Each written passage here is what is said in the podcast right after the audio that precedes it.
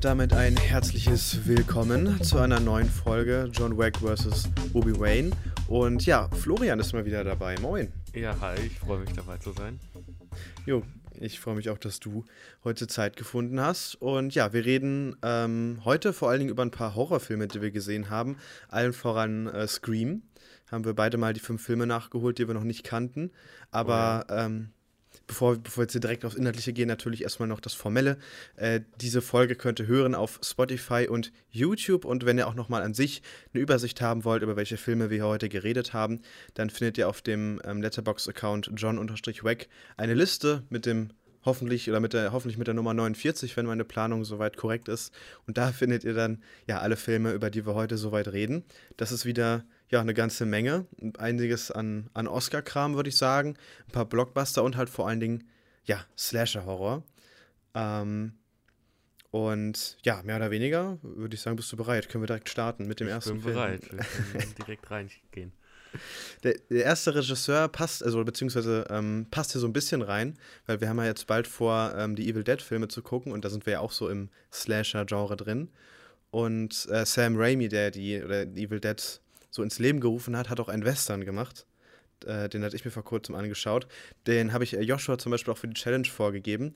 Kann ich dir auch nur sehr ans, ähm, ja, oder nur sehr empfehlen. Ähm, ist ein schöner Western auf Netflix. Ja. Der so, ich weiß nicht, du hast bis jetzt von Sam Raimi auch nur die Spider-Man-Filme gesehen, ne? Äh, ja. Ja, also. Ja, vielleicht noch einen anderen, ich weiß gerade nicht, ich bin immer so ein bisschen schlecht im Merken, ja. was alles von einem Regisseur dann ist. Aber ja, also, die Spider-Man-Filme habe ich auf jeden Fall gesehen. Ja, also dieser, dieser Sam Raimi-Stil, also ich glaube, der natürlich jetzt in, in, in Spider-Man ist da ja auch so ein bisschen, gut, Doctor Strange gibt es noch, aber ich denke mal so an sich in Marvel ist er so ein bisschen gehemmt. Ich glaube, in Evil Dead werden wir das nochmal in voller Gänze sehen, aber Evil Dead, oder Quatsch, in, in dem Western jetzt merkt man auch so richtig, dass, ähm, ja, dass das Sam Raimi so dahinter steckt. Es gibt so ein, so ein paar irgendwie schon fast ja, so, so absurde Szenen oder so, so Einstellungen, die man so nicht gewohnt ist. Und vor allen Dingen The Quick and the Dead ist so ein Film, ähm, der durchgehend, also ich habe die ganze Zeit nach so einem Western-Film gesucht, der einfach extrem spaßig ist. Der jetzt, ne, der, ich meine, der ist jetzt nicht mhm. irgendwie großartig besonders von der Geschichte, das ist ein ganz klassischer Western. Äh, aber zum Beispiel ein ganz junger Leonardo DiCaprio spielt mit. Ähm, oh, okay. Oder auch Russell Crowe. Und das ist irgendwie so ein, also eigentlich sind amerikanische Western oft nicht so ich weiß nicht, äh, du bist nicht so drin im, im Western-Game, ne? aber so, man sagt immer. Ich so ein bisschen abgehängt. Ja, es, es gibt, man sagt immer so, wenn so ein Western so ganz typisch ist, so ganz typische Duelle hat und so, dann, dann sagt man, die sind so sehr Spaghetti-mäßig, ne? so sehr Italo-mäßig. Mhm. Und amerikanische Western sind eben oft genau das nicht, die sind eher so ein bisschen trockener. Und es ist, geht dann oft irgendwie um Mexikaner oder ähm, um Indianer oder so. Und aber Quick and the Dead ist wirklich für den amerikanischen Western sehr italienisch. Ja, okay. oder hat so sehr viele, man merkt, oder finde ich, dass der Einfluss da dann auch so die großen Klassiker sind, wir spielen mir das Lied vom Tod und solche Geschichten. Und deswegen, also an sich ist es, glaube ich, auch ein sehr cooler Einsteiger-Western. Ja. Aber ja, kann ich, kann ich dir nur sehr empfehlen, falls du mal irgendwie Bock hast, es gibt es auf Netflix, mal ins Western-Genre reinzuschnuppern. Ja, ich kann mir sogar vorstellen, dass der auch schon auf meiner Watchlist gelandet ist, aber die hm. wächst und wächst, ich komme gar nicht gegen ein alles. Ja, ja, das, das, das kenne ich. Ja. Ja, dann, ähm, bevor wir jetzt dann wirklich zum Slasher-Genre kommen, gab es ja ein paar Oscar-Filme, die wir geschaut haben. Wie fandest du Babylon? Ich meine, er hat nur drei Nominierungen bekommen, aber ich sag mal so, er hat auf mehr abgezielt und immerhin hat er noch drei Nominierungen bekommen. Ja, so am Anfang ist ja quasi diese Partyszene, die hat mhm. mir eigentlich schon ziemlich gut gefallen, auch wie die Kameraarbeit und so da ist. Also, ich fand die Kamera generell ziemlich stark in äh, äh, Babylon. Ja, also, stimmt. Da sind so ein paar Szenen einfach im Gedächtnis geblieben. Also, wer den Film gesehen hat, am Ende die Brad Pitt-Szene, äh, bevor was mit ihm passiert oder auch die Kinoszene, äh, das ist schon richtig stark gewesen. Also das hat mich schon beeindruckt. Das Ende des Films fand ich so ein bisschen, ah, weiß ich nicht. Ja, der ist immer weiter abgedriftet so, ne? Ja, also, also er hat quasi, also vor dieser Party war ja auch noch so eine Szene mit so einem Elefanten. Mhm. Ich muss sagen, da dachte ich mir auch, ja, wenn die Szene jetzt draußen wäre, hätte mich jetzt auch nicht gestört. Das musste ich jetzt auch nicht unbedingt sehen. Vor allem auf der großen Leinwand, schön wie die ganz ja. voll gekackt wird. Äh, ja. Äh, aber nee, so insgesamt, also so Schauspiel, Kostüm, die grundlegende Story, ich fand es einfach richtig äh, interessant auch zu sehen, so dieser, äh, als sie da in der Wüste, war das Wüste oder so? Auf jeden Fall ja, so ein bisschen außerhalb äh, und diese ganzen Stummfilmsets, die aufgebaut sind und eins neben dem anderen. Und das war schon irgendwie sehr beeindruckend. Ja, mhm, aber umso weiter der Film nach hinten geht, also ich will nicht sagen, dass er schlecht war, aber also da waren halt auch schon noch gute Szenen bei. So ist, also, ne, so ist ja nicht, aber er hat schon für mich dann auch abgenommen. Ja. Wo ich sagen muss, er war auch überraschend lustig, was ich ja irgendwie vom Trailer her nicht so erwartet habe. Zum Beispiel die Szene, wo das erste Mal äh, die was aufnehmen mit Ton. Mhm, ja, ja, fand ich schon sehr, sehr, sehr, sehr nice. ja, also ich bin da eigentlich auch echt voll bei dir. Ich fand, also ich muss sagen, die, die erste Hälfte hat mir sogar echt extremst gut gefallen. Mhm. Also da war, hatte ich wirklich, also so viel Spaß hatte ich gefühlt auch schon lange nicht mehr. Ja, aber. Da zieht der Film ähm, einen ja auch so richtig mit. Also ich meine, ja, bei Partyszene, genau. da kann man ja eigentlich gar nicht anders außer äh, auch so ein bisschen so in Feierlaune zu kommen. Ja. Obwohl da natürlich auch so ein paar Sachen sind, wo man sich denkt, ja gut, also ja. Ganz so wild vielleicht nicht, aber ja. äh, so in der Richtung. Ja, nee, ähm, und ich finde auch äh, dann dieses, dieses äh, Stummfilm-Set fand ich auch extrem cool. Das hat richtig Laune gemacht, mhm. weil, es auch, weil es irgendwie auch so extrem absurd wirkte. Ja. Ähm, ich fand an sich auch lustig, dass äh, Margot Robbie jetzt schon zum zweiten Mal in ihrer Karriere ähm, eine Schauspiel oder eine aufkommende Schauspielerin filmt, äh, spielt, äh, die dann ins Kino zum ersten Mal äh, oder auch kostenlos ins Kino äh, geht, um ihren ja. eigenen Film zu sehen. Das erste Mal das war bei Once Upon a Time, ne? Ja, genau. Das ja. ist irgendwie, irgendwie ganz lustig, dass es hier wieder so ist. Nee, aber hinten raus wird er echt äh, sehr verrückt, düster. Und spätestens ab dem Moment, wo Tobey Maguire da war, habe ich wirklich, da war ich echt raus, weil ich es gar nicht, es hat für mich irgendwie nicht, also ja, es hat irgendwie für mich nicht so ganz reingepasst. Ich dachte mir, hä, wo sind wir jetzt zum, auf einmal gelandet? Ähm, ja. Ich fand das, es wirkte am Anfang irgendwie, also na gut, realistisch weiß ich nicht, aber es, es war, war halt so sehr positiv. Das war ein das sehr war, positiver Film, der einen so richtig mitgerissen hat. Dann ja, und dann wurde es aber auch so ernste Sachen wurden so, kamen schon auch zur Geltung. Ja. Dass man auch den Ernst der Lage so verstanden hat. Allein schon wieder eben bei so einem äh, Stummfilm-Set. Äh, einfach wieder so Leute sterben und das ist halt so, ja, passiert ja, halt. halt so, ja. Allein sowas, also richtig absurd. Äh, ja, aber dann auf einmal driftet er so komplett ab in so, und ich dachte auf einmal so, hä? Auf einmal ja. Horrorfilm? Also, wo sind wir hier gelandet? Also ich glaube, das ist das, das genau auch Leute, also beziehungsweise ähm, es macht ja irgendwo auch Sinn, weil halt mit dieser, ne, der, also wovon der Film ja grundlegend dann einfach handelt, ist der Umgang äh, der Schauspieler oder der Branche auch von Stummfilm auf den Tonfilm. Mhm. Und es macht natürlich irgendwo auch ne, Sinn, ähm, oder man sieht hier dann eigentlich ja den Verfall von eigentlichen Stars des Stummfilms. Ja. Aber ja, also ich, ich war darauf auch geschichtlich aber gar nicht vorbereitet, weil zum Beispiel äh, diese extremen Exzesse die Hollywood in den 20er Jahren hatte. Ich wusste das überhaupt nicht, dass das wirklich auch so war und dass sich dann die, dass dann die gesamte Gesellschaft in den 30ern ja wieder deutlich strikter geworden ist. Ne, mhm. Weil zum Beispiel gibt es ja diese Szene, ähm, wo Margot Robbie auf diesen, ja, zu dieser einen Szene oder in dieses eine Haus geht, wo diese ganzen feinen Leute rumlaufen und alle reden auf einmal total ja. seriös und sie muss sich so mega verstellen.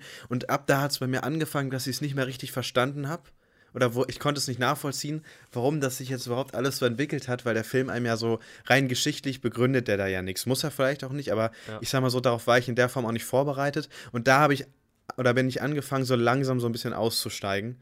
Ähm, trotzdem mochte ich Babylon insgesamt immer noch sehr gerne, weil diese Ekstase am Anfang und äh, dieses Stummfilmset und auch die ersten Tonaufnahmen, das war wirklich ja, mhm. ganz großer Spaß. Also geschichtlich würde ich mich da anschließen, bin ich da jetzt wahrscheinlich auch nicht auf dem äh, Stand gewesen, den man vielleicht komplett haben müsste. Aber ich glaube, also das hat mich jetzt gar nicht so gestört in dem Film. Ich glaube, das habe ich dann doch relativ gut verstanden.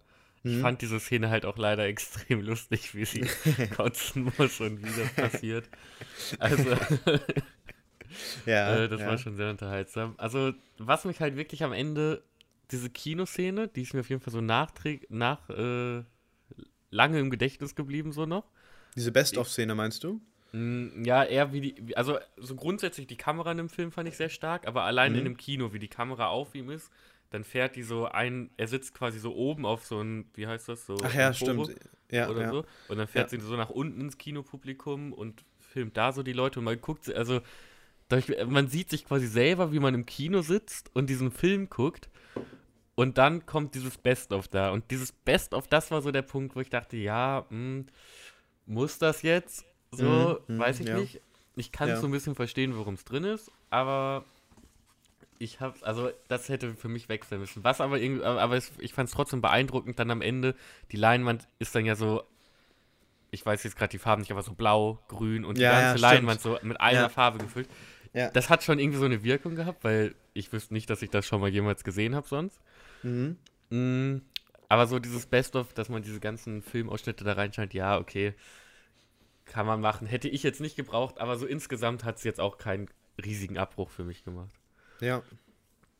Ja. Gut, ähm, dann also ich glaube, es ist auf jeden Fall ein Film, wenn man den nochmal guckt, da sieht man auch Dinge, die man beim ersten ja, auf jeden, also ich denke komplett auch. übersehen hat. Also der stimmt, wächst, also, denke ich, mit mehrmaligem Gucken nochmal. Ich denke auch, ja. Ja, vor allen Dingen, weil man jetzt auch auf diesen Megabruch gefasst ist, sage ich mal, ja. ne, der dann in der Mitte des Films kommt, ja. Ja, apropos Filme, die wachsen beim Gucken. äh, ein, ja, oder äh, ich glaube, der ist am, nee, am drittmeisten, glaube ich, nominiert. Oder genau, ich weiß gerade nicht, ob er auch genauso viele Nominierungen hatte äh, wie im Westen nichts Neues. Aber The Banshees of Inisherin ist auf jeden Fall auch ein heißer Oscar-Kandidat. Ich weiß gerade ehrlich gesagt gar nicht, wann die Folge kommt, ob die Oscars. Wir sind, glaube ich, relativ ähm, in der Nähe der Oscars, wenn die Folge online geht. Ah, okay. ähm, ja, äh, genau, Banshees of Inisherin haben wir beide gesehen. Wie oh, ja. fandest du den? Also ich wusste wieder gar nichts von dem Film, wie so mhm. oft, weil ich immer keine, also ich gucke außer im Kino gucke ich in der Regel eigentlich keine Trailer.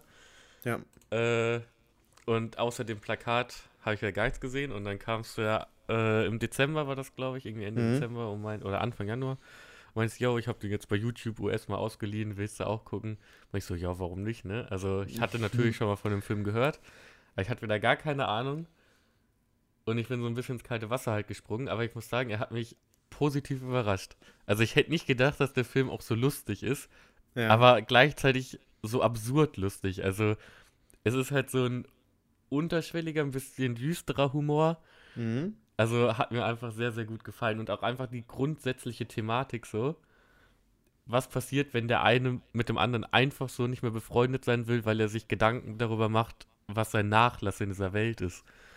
Also, fand ich schon beeindruckend. Auch ein Film, der einen äh, länger zum Nachdenken bringt und auch einfach so die Charaktere, allein dieser Esel, also schon großartig. Ja. Ja, also, ähm, genau, ich glaube, das war Ende Dezember. Ähm, genau, ja. habe ich einmal im O-Ton geschaut und dann war ich nochmal äh, jetzt dann äh, in, hier in Deutschland im Kino mhm. oder habe nochmal in der Synchro geguckt. Ähm, also ja, generell war das für dich. ja auch so, also ohne Untertitel ist manchmal ja, ohne, schwierig. Also. Ohne Untertitel wäre das gar nicht gegangen. äh, das, das stimmt auf jeden Fall. Diese reden schon sehr, sehr irisch. Ja. Also, du hast an sich noch kein Filmformat mit Donner sonst gesehen, ne? Äh, nee, ich habe die alle auf meiner Watchlist, aber soweit ich weiß, gibt es die auch immer nirgendwo im Streaming, oder? Äh, boah, doch, also Free Billboards und in Brügge sehen und sterben. Ja, okay, Free Billboards ist aber, glaube ich, auch noch gar nicht so lange da, wenn ich das richtig weiß. Ähm, ja, oder die sind immer mal wieder. Ich glaube, gerade, ich gehe ah, gerade okay. mal durch, sind das wirklich nirgendwo, aber die sind immer mal wieder irgendwo ja. drin. Jetzt gerade halt überhaupt nicht. Also, aber, ich habe sie auf ähm, jeden Fall auf der Watchlist, aber wie schon gesagt, ja. also meine Watchlist ja, die, wächst und die wächst. Ich gucke gefühlt schon in der Woche 14 Filme und es wächst trotzdem. Also ja, ähm, also für mich muss ich sagen, ist es tatsächlich der, Also ich, ja, ich, also ich bin mit denen auch so ein bisschen schwer warm geworden, vor allen Dingen beim ersten Mal gucken. Ähm, also deswegen meinte ich, der ist für mich auch bei einem Rewatch nochmal so ein bisschen gewachsen. Mhm. Es ist der, also die anderen Filme fand ich tatsächlich nochmal deutlich lustiger als jetzt Banshees of Inisherin. Mhm. Ähm, also mein Lieblingsfilm von ihm bleibt, glaube ich, in Brügge sehen und sterben, äh, weil der ist wirklich also man muss sagen, was diese Martin McDonough-Filme sind wirklich auch, es sind eigentlich Tragikomödien, ne? was du meintest, sie ja. sind halt so ein bisschen düsterer, ähm, haben auch viel schwarzen Humor, sind aber halt, bleiben aber halt, oder bleiben immer ähm, geschmackvoll, ne? also es wird nie irgendwie ja, total ja. niveaulos oder so und die, man gewöhnt sich auch immer sehr schnell an die ganzen verschiedenen Figuren und interessiert sich auch sehr für die und äh, die Dialoge sind meistens auch echt immer sehr gut geschrieben und so The Banshees of the Nisharan ist auf jeden Fall ja, also so in Brügge sehen und sterben zum Beispiel ist halt deutlich leichtfüßiger. Also der ist so ein bisschen mehr quatschig, würde ich sagen. Es geht mhm. zwar auch irgendwo um den Tod und der ist auch irgendwo sentimental, aber der ist noch deutlich leichtfüßiger. So Sieben Psychopathen ist halt einfach nur so ein, äh, das ist, würde ich sagen, der verrückteste Film. Da ist aber auch nochmal der, der Spaßfaktor relativ groß, geht aber auch immer wieder um relativ, ja, starke Schicksale und dann Free Billboards war ja auch dann der Film, mit dem er dann Oscars abgeräumt hat. Ähm, ja. Der ist würde ich sagen, so der dramatischste seiner Filme, weil es da wirklich um ganz krasse Schicksale geht. Und ja, Benji's of Inisherin, es schwebt irgendwie so, äh, so dazwischen. Und ja. also ja, ich, ich weiß nicht, ob ich damit alleine bin mit der Meinung. Für mich ist es, mag ich die anderen drei Filme lieber. Ja, Tatsächlich. Okay. Deswegen kann ich dir da echt nur sehr, sehr empfehlen. Also wenn, wenn du mit ja, also Banshees also ich schon. Die auf jeden Fall auf, auf dem Schirm. Ja, also ich, sonst musste sonst. Ich glaube, ich habe auch alle auf Blu-ray sonst. Und muss ah, ich dir okay. die irgendwann mal mitbringen oder so. Ähm, ja, aber also für, für mich war es jetzt keine Enttäuschung, aber es war für mich tatsächlich jetzt auch nicht. Ja, also ich hätte mich natürlich gefreut, wenn ich den jetzt am besten finden würde von seinen vier Filmen. Mhm. Ähm, ja, aber ja, also. Halt, ja. Was ich noch unbedingt sagen wollte, da fand ich auch die Kamera extrem stark. Also wie der mhm. gefilmt ist, ist ein wunderschöner Film. Also der lohnt sich auch echt im Kino, oder hat ja. sich ja nochmal im Kino gelohnt. Das stimmt. Also ich fand halt auch noch ganz gut, äh, diese Meta also dass der Krieg siehst du ja immer so über den Horizont, siehst du ja immer mal ja. wieder so, oder hörst so Bombeneinschläge und so und wie die Charaktere dann darüber gucken. Das fand ich auch nochmal so quasi, die haben ihren eigenen kleinen Konflikt auf der Insel, die beiden, und ziehen damit ja auch andere so ein bisschen so in dem Umfeld rein, die auch nicht so richtig verstehen, was das soll. Und dann nochmal über das Meer auf der anderen Uferseite ist dieser große Konflikt, der gleichzeitig äh, abläuft, nochmal so ein bisschen ist das eine Metapher? Ich weiß es nicht. Aber so. Oh, da, doch, da kann man bestimmt. Ja. Äh, und irgendwie diese alte Frau, die immer vorbeigeht, irgendwie mhm. fand ich, passte die nochmal ganz gut zum Titel. Ich habe gerade nochmal, ich hatte es letztens schon mal gegoogelt, aber ich habe sie gerade nochmal aufgerufen, so ein Banshee im Volkslaum Ir Irlands, ein weiblicher Geist aus der Anderswelt. Äh, so, wenn man das so weiß, dann ist diese alte Frau, die immer kommt, äh, auch nochmal so ein eine Metapher creepy. dann. Ich bin mir nicht sicher, ja. ob Metapher das richtige Wort ja, ist. Doch, aber ja, ja, ja. Äh, so eine Anspielung daran. Ja, also so, wenn man so Kleinigkeiten nochmal weiß, finde ich es auch nochmal ganz gut. Mhm. Mhm. Ich muss halt sagen, so, ich kann halt immer nicht hingucken, wenn Leute sich so Körperteile oder so abschneiden. Das ist immer so ein Punkt. Ich finde das schlimmer, sowas zu sehen und wenn es so, so angedeutet wird als irgendein Horrorfilm, ich muss dann mhm. immer so ein bisschen weggucken. Ja, okay, ja. Kann ich nachvollziehen. Obwohl man, glaube ich, gar nicht so viel sieht. Aber ja, sie cutten halt dann auch raus, also man kann sich den Teil ja. noch. Ja, ich glaube, einmal sieht man halt schon... so seine Hand, wie da nichts ja, ist. So, ne? Ja, ja, also genau. So. Ja, das stimmt. Da zieht es sich immer so ein bisschen zusammen bei mir, muss ich sagen. Ja. Ja, dann lass uns doch weitermachen mit Oscar-Film, beziehungsweise nur ganz kurz. Äh, du hast dir den ersten Avatar nochmal angeschaut und wir haben beide den zweiten Avatar im Kino gesehen. Und ja. da haben wir, ja, dann jetzt im Gegensatz zu den anderen zwei Filmen eine, ja, dann doch relativ konträre Meinung, glaube ich. Ja, den ersten also, Avatar habe ich direkt am 1.1. mit meiner Family nochmal geguckt. Oh ja, äh, ja, Weil wir dann am 5. Januar äh, zusammen im Kino waren und den mhm. zweiten gesehen haben war auch wieder ein lustiges Erlebnis, weil eigentlich waren wir am dritten schon im Kino dafür. Und okay. dann ist der Beamer ausgefallen. Ah, shit. Ja, das ist natürlich Und dann haben wir das Geld wieder gekriegt und dann hat es zum Glück am fünften nochmal geklappt. Ja. Äh, ja, aber war auch wieder ein Erlebnis. ja, ja was also, ist deine Meinung zu den Avatar-Filmen? Ich glaube, du magst die ein bisschen weniger, als ich die mag. Ja, also ich muss sagen, ähm, ich habe den ersten Teil halt auch als Kind nie gesehen. Ich habe den das mhm. erste Mal zehn Jahre nach Release geguckt. Ja, okay. Ähm, so ich ich finde den ersten Avatar soweit ganz nett. Ähm, auch nicht überragend, aber es ist halt so ein ganz typischer Blockbuster, der auch in der Story ähm, wirklich einfach eine Blaupause ist in dem Sinne und die abarbeitet. Ähm, und ja, an sich für Sci-Fi bin ich immer offen für neue Welten und so. Deswegen so Teil 1 mag ich eigentlich äh, ganz gerne so. Es ist keiner meiner Lieblingsfilme, aber ne, kann man mhm. wohl mal machen. Ja, ähm, bei mir dann auch, ich habe den halt damals auch äh, im Kino gesehen, als er rauskam. Mhm. Und es war halt so der erste Film, der so 3D, ja, es war der erste ja, es Film, war der, der erste, 3D gemacht ja, hat, ne? ja. ja. Und also für mich war danach auch alles andere, was man jetzt bis Avatar 2 in 3D geguckt hat, also nicht das Wahre. Einfach scheiße, wenn man so ja. sagt. Also, weil du in den meisten anderen Filmen hast du dann irgendeinen Speer oder so eine Sache, die so, ja, wow, haben wir so eine 3D-Sache. Das Coolste, was es nach Avatar 1 noch an 3D gab, war mal so eine Haribo-Gummibärchen-Werbung, wo die Gummibärchen mhm. in sein Gesicht geflogen sind. Mhm, ja. Ja, ich weiß nicht. Und, und äh, Teil 2, muss ich sagen, auch jetzt so im Nachgang, Teil 2 mochte ich eigentlich wirklich nicht so gerne. Also liegt für mich daran, dass ich also das Ding ist halt, wofür geht man ans Ende oder äh, jetzt ins Kino, um, wenn man sich Avatar 2 anschaut, ist es wegen der äh, Bildgewalt oder, also, oder, wegen der Story. Das, ich habe immer auch, da habe ich zum Beispiel bei der Karibik immer so ein Problem mit. Ich kann Filme auch gucken, die jetzt nicht so viel Inhalt haben. Also ich habe auch mal Spaß nur mit Effekten. Beziehungsweise, ne, wenn es jetzt zum Beispiel in Richtung Star Wars geht, ähm, ne, kann ich da auch wieder viel mehr akzeptieren, weil das halt einfach ein Franchise ist, was ich nochmal deutlich mehr mag. Aber das ist halt so ganz in Ordnung für mich, aber da bin ich jetzt auch nicht so mega drin. Mhm. Und ich finde halt, dass das Avatar 2 von der Geschichte, der, die Hauptfigur trifft ganz am Anfang, finde ich, eine mega doofe Entscheidung, wo jeder weiß, ja, ähm, wir, das ist doch jedem klar, dass das Bullshit ist. Und dann zieht sich halt da drei Stunden lang eine Geschichte. Du? Ähm, ja, weil Sully am weil, nee, weil, nee, nee, das meine ich gar nicht, sondern dass, dass Sully meint, ich meine, also ich glaube, jeder, der sich für den Film interessiert, hat inzwischen auch gesehen, deswegen können wir, würde ja. ich sagen, schon spoilermäßig drüber sprechen. Also Spoilerwarnung für Avatar 2.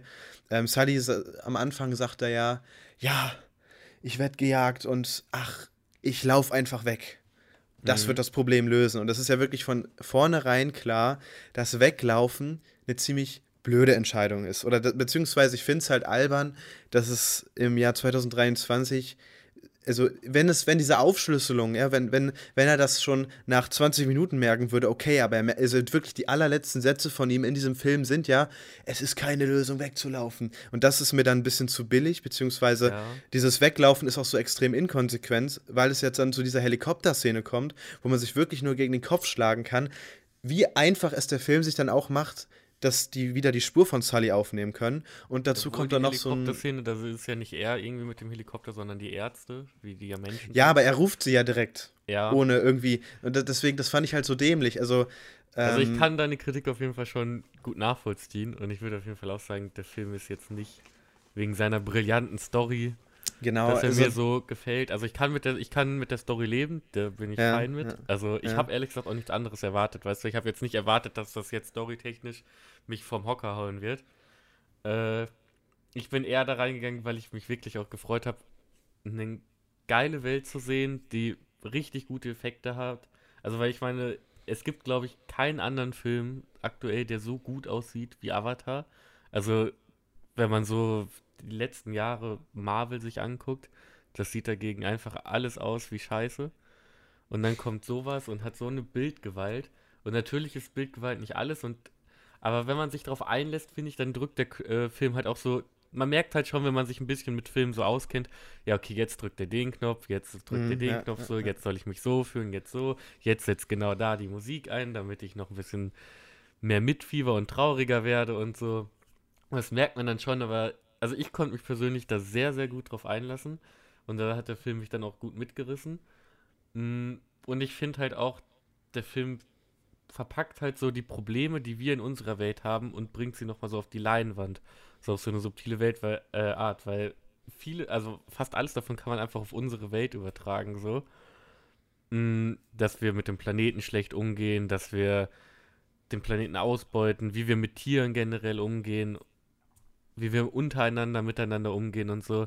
Ich finde, also wenn man das auf unsere Welt überträgt, bekommt der Film auch nochmal so eine tiefere Bedeutung, die man vielleicht jetzt beim ersten Mal gucken auch nicht so unbedingt äh, dann erstmal sieht oder so. Weißt du, was ich meine?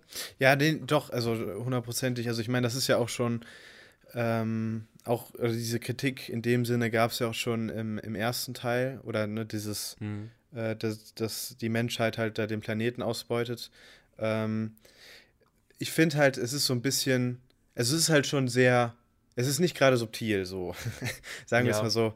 Ähm, aber so das, damit habe ich jetzt auch gar nicht so das Problem gehabt. Also es ist halt soweit in Ordnung, ja, und ich kann auch verstehen, wenn, äh, wenn man das äh, an sich gut findet, wenn man das durchaus auch so ähm, auf unsere Welt soweit anwenden kann.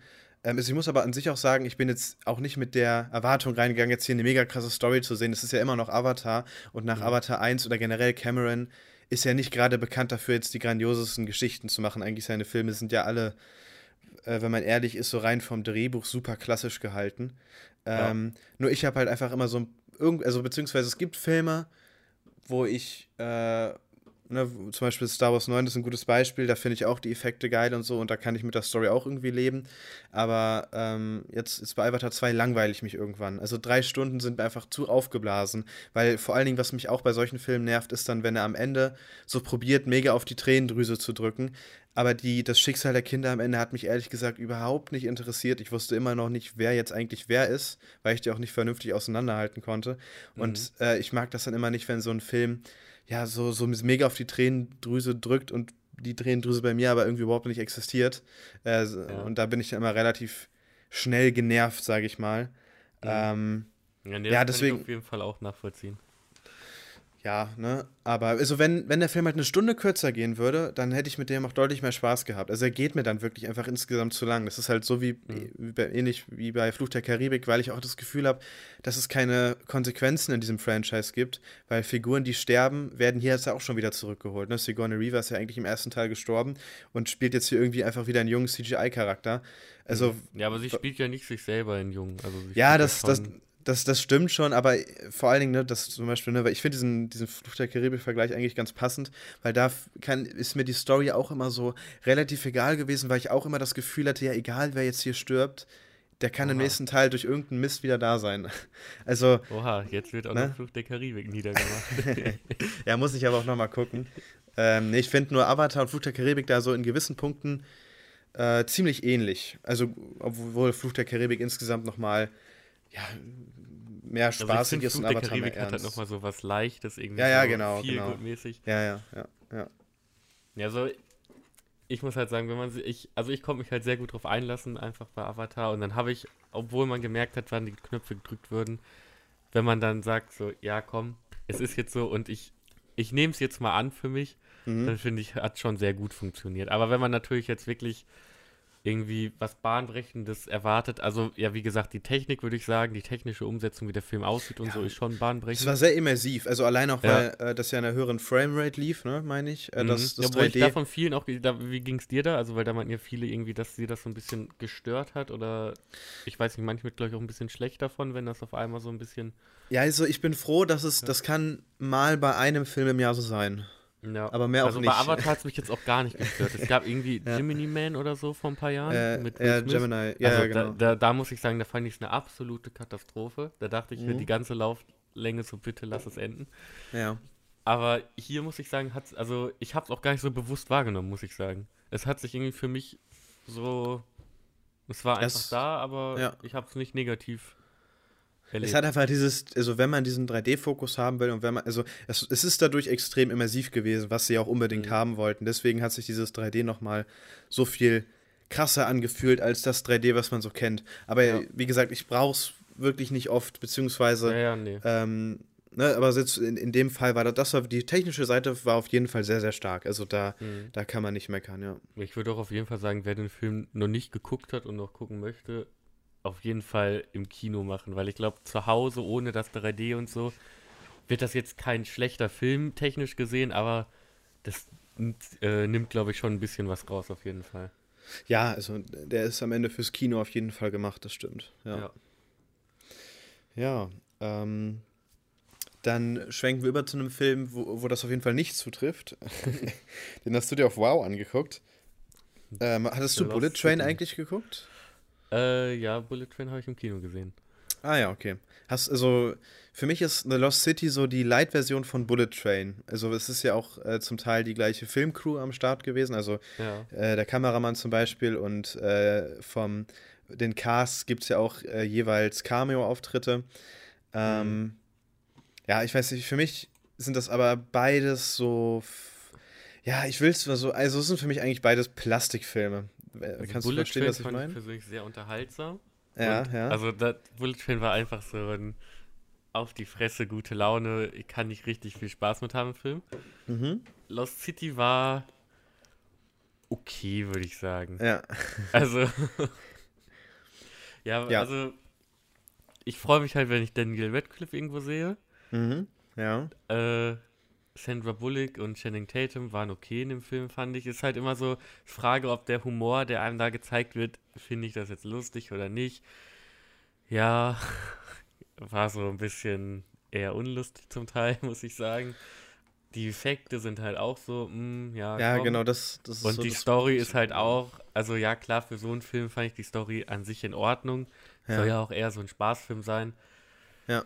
Hätte aber auch ein bisschen mehr, mehr sein können. Also ich habe mir den halt auch eher angeguckt, weil äh, ich habe wieder so einen Kalender, wo äh, jede Woche ein neues Filmposter drauf ist. Mhm. Und da war halt in der Woche Lost City drauf.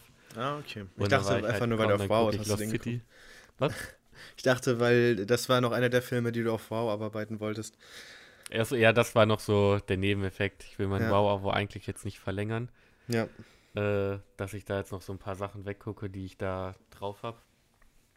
Mm, nee, aber das war so der Hauptgrund und ich hatte den also ich hätte mir den auch schon letztes Jahr angeguckt, da habe ich ihn aber irgendwie im Kino dann einfach, ich habe es einfach zeitlich nicht geschafft. Aber ich muss sagen, wenn ich ihn jetzt gesehen habe, bin ich auch froh, dass ich da kein Geld fürs Kino extra noch ausgegeben habe. Ich habe den sogar in der Sneak gesehen, ah, glaube okay. ich. Also, ja, ich, ich weiß nicht, das ist für mich so ein Film, äh, warum ich Plastikfilm sage. Ähm, der Look ist halt extrem künstlich. Das war ja auch das, was mhm. mich. Also, Bullet Train fand ich ja auch spaßig. Aber der Look, also es gibt halt so ein paar Szenen, wo du wirklich so ganz klar das CGI siehst. Und ja, das fühlt okay, sich dann einfach so ein bisschen. Da, wenn er so außen am Zug ist und sich so das ist, so. Genau, das ist halt ja, so ein bisschen so, Ja, das sind so Dinge, ne? wo man so ein bisschen rausgerissen wird, aber abseits davon. Ja, ja nee, also ich, ich kann auch verstehen, da bin, war ich so ein bisschen überkritisch bei Bullet Train, vielleicht auch. Ähm, Ach, ich, weil ich vielleicht bei dem, bei dem Regisseur, obwohl ich eigentlich, eigentlich sollte ich wirklich, wie heißt nochmal der Regisseur, da gar nicht mehr so große Erwartungen haben, weil der es eigentlich auch schon echt viele Filme gemacht hat, die mich dann mhm. auch eher enttäuscht haben. Wie heißt er denn nochmal? David Leach. David ja. Leach, ja. Genau, weil der hat zum Beispiel Deadpool gemacht, den ich sehr mochte. Mhm. Aber den muss ich eigentlich auch nochmal gucken. Und dann hatte ich so relativ hohe Erwartungen. Also Atomic Blonde hat er ja auch gemacht. Fand ich sehr geht so mäßig. Mhm. Fast and Furious Hobbs and Shaw fand ich absolut bodenlos. Und ja, jetzt Bullet Train war halt auch so ganz okay. Also ich glaube, meine Erwartung gegenüber David Leach müsste ich eigentlich echt auch nochmal anpassen. Ja, aber generell Bullet Train hatte halt Brad Pitt und da hat er extrem viel Spaß gemacht in der Rolle. Mhm. Und in The Lost City, The Lost City ist auch eigentlich ein ziemlich geiler Film, solange Brad Pitt dabei ist. Nur er ist halt irgendwie nach einem Drittel oder so, ist er ja schon weg. Ja. Und ähm, weil, weil das war halt auch wieder so ein Fall von, er wird erschossen und am Ende ist er doch wieder da. Irgendwie. Ja, das, das sowieso, aber es war halt so ein Film, der hat so eine, so eine gute Selbstironie bekommen durch Brad Pitt. Mhm. Und ich finde, ab dem Moment, wo Brad Pitt weg war, ist diese Selbstironie so ein bisschen weggefallen. Äh, und beziehungsweise, gut, Channing Tatum und das, ne, generell finde ich so, The Lost City ist halt so, ne, könnte auch eins zu eins ein, so ein MCU-Film sein, so rein vom Humor und von den Dialogen, ne? Das ist, ist ja. finde ich, so, so ganz klassisch. Aber da hat halt dann einfach so, so ein Brad Pitt irgendwie mir dann noch gefehlt. Und ich muss auch sagen, ähm, ich, der Film ist jetzt natürlich auch nicht mega krass im, im Gedächtnis geblieben, aber ich glaube, Daniel Radcliffe war auch so ein bisschen zu sehr am Overacten und die Chemie zwischen Channing Tatum und Sandra Bullock war auch nicht vorhanden. Das kommt auch nochmal so ein bisschen erschwerend dazu. Ja, ja, ja. Ja, also denn ich freue mich halt einfach grundsätzlich, wenn ich Daniel Radcliffe irgendwo sehe. Ja. Und da kann ich, glaube ich, bei ihm auch so ein bisschen nochmal mehr drüber hinwegsehen, wenn er jetzt so ein bisschen overacted oder so. Mm, obwohl ich ihm das jetzt, glaube ich, auch nicht negativ ankreiden würde. Ich meine, irgendwie hat es zum Film so an sich gepasst. Mhm. Mm, und ja, ja, der Humor war halt auf diesem Level irgendwie, wenn Brad Pitt äh, sagt, komm, wir fahren mit dem Auto los und dann steht da so ein Dodge Ram und dann äh, schwenkt das Bild nach links und dann hat, ist Brad Pitts Auto so eine kleine Gurke irgendwie. ja. Dieses Level ja. von Humor ist halt immer so, ja, komm, sind wir in der vierten Klasse. Also könnte ein bisschen bissiger ruhig sein, meines Erachtens ja. nach. Aber ich denke, das hat auf jeden Fall seine Zielgruppe. Sandra ja, Bullock, Channing also, Tatum in der Hauptrolle, Brad Pitt ja. noch dazu und dann. Wie gesagt, es sind halt so, es ist auch kein Film, den ich hasse. Ja. Aber ähm, es ist halt so, wie gesagt, für mich ist es halt so ein Plastikfilm. Da steckt nicht viel Seele hinter, ist ganz unterhaltsam. Ja. Ähm, aber das ist auch keine hohe Filmkunst. Aber dann ähm, kommen wir ähm, doch direkt zum nächsten genau. Film auf der Liste, würde ich sagen. Shotgun Wedding. ja, eins zu eins kann man eigentlich das Gleiche sagen, obwohl ich sagen muss, ich fand Shotgun Wedding sogar für mich einen Tacken besser als Lost City. Vielleicht, weil, okay. ich, weil ich noch weniger erwartet habe. Weil Shotgun Wedding, der hat, der hat, also das, das, äh, das war Fluch und Segen für den Film, der hatte ein weniger Budget ja. ähm, als Lost City. Und dadurch haben die das halt wirklich alles auch nicht in einem Dschungel, aber sie haben es alles wirklich auf einer Insel gedreht und das sieht man. Ist also, die ganzen Schauspieler sind halt super selten nur wirklich im Studio zu sehen in Shotgun Wedding. Und das, mhm. das ist dann genauso das habe ich halt in Lost City nicht gemocht, weil das war so ein Film, alle Schauspieler waren immer super clean, niemand war irgendwie dreckig, obwohl die die Nacht im Dschungel gepennt, äh, im Dschungel gepennt nee. haben. Und man hat auch die ganze Zeit gesehen, das ist kein echter Dschungel. Und Shotgun Wedding ist halt immerhin, es gibt zwar diese eine Lost-Szene ähm, mit der Seilrutsche, wo die Explosion ganz schlecht zu sehen ist, aber das ist auch, glaube ich, echt die einzige oder fast die einzige Szene, wo man schlechtes CGI sieht. Und ich finde Shotgun Wedding war jetzt auch nicht überragend und bleibt trotzdem ein Plastikfilm. Aber war einfach so ein Tacken besser für mich tatsächlich. Ja, ich habe ihm sogar einen halben Stern weniger gegeben als Lost mhm. City. Ich weiß, ich fand die Story ist einfach so belanglos auch gewesen. Es war, also, ah, ich fand es einfach mit dem Bösewicht, dann erst kommt er so auf die Party und dann ist er doch der Böse und das war so, ja, ja wow, was für eine Überraschung, dass er jetzt der Böse ist. Hätte man gar nicht kommen sehen. Und ah, ich, also ich hatte echt meine Probleme mit dem Film. Ich habe den ja. in der Sneak auch gesehen. Ja. Also ich sag mal so, ich musste jetzt nicht so häufig laden. Nee, also ich, ich kann dich da auch voll verstehen. Also das ist auch wirklich. Ähm, aber also der Film hat halt bei mir wirklich gepunktet, dass er ein paar Bilder drin hatte und insgesamt viel weniger künstlich war, als ich gedacht hätte. Am Ende dieses Finale mit dem Helikopter, das sah auch alles echt gut aus. Also das ja. war und das hat mich einfach überrascht. Das hätte ich dem Film niemals zugetraut und ich fand es auch rein vom schauspielerischen lange nicht so schlimm, wie ich, also wie ich gedacht hätte. Also ich glaube, bei Lost City waren meine Erwartungen noch so ein bisschen zu hoch und bei Shotgun Wedding zu niedrig. Ich finde, die sind am Ende, glaube ich, auf einem ziemlich ähnlichen Niveau, wenn man dann ehrlich ist. Ja, ja, ich muss halt sagen, also ich war halt in der Sneak da und dann äh, äh, es gibt ja diese Szene da im Schlafzimmer mit JLo und dann, äh, ja. wenn man so Kommentare dann hört, so, mm, ja, mm, wo ich mir immer denke, ja, komm. Ja, gut. Ey, weiß nicht, ob das jetzt sein muss, aber. ja, ja, gut. Aber das ist vielleicht dann am Ende auch irgendwie wieder die Zielgruppe, die sie erreichen wollen, ich weiß es nicht. Ja. ja. Das hat schon sehr darauf abgezielt, muss man auch sagen. Also, Okay, wollen ja. wir weitergehen zu dem nächsten, den du gesehen hast? Genau. Äh, fällt auch noch ganz gut in die Sparte, beziehungsweise schon ein ganz guter Übergang jetzt, weil wir jetzt so ein bisschen mehr in das Slasher-Genre übergehen. Ähm, ich habe ja den, oder wir machen immer zu Silvester jedes Jahr ein Schrottwichtel und ich habe den vierten Teil von Resident Evil äh, geschrottwichtelt bekommen. Und um den ah, zu gucken, okay. muss ich natürlich erstmal noch den dritten Teil sehen. Ja. Und äh, deswegen habe ich mir jetzt den dritten Teil angeschaut. Und der war, ich war wirklich schockiert, wie okay der war. Also ich, weil Teil 1 Echt? und 2 sind richtig bodenlos. Also fand ich richtig schrecklich, richtig langweilig. Resident Evil 3 ist von dem Regisseur, der auch Highlander gemacht hat. Und mhm. man merkt einfach, dass der so für so, der Stoff ist, also die Geschichte ist immer noch komplett bescheuert. Ähm, das ist klar.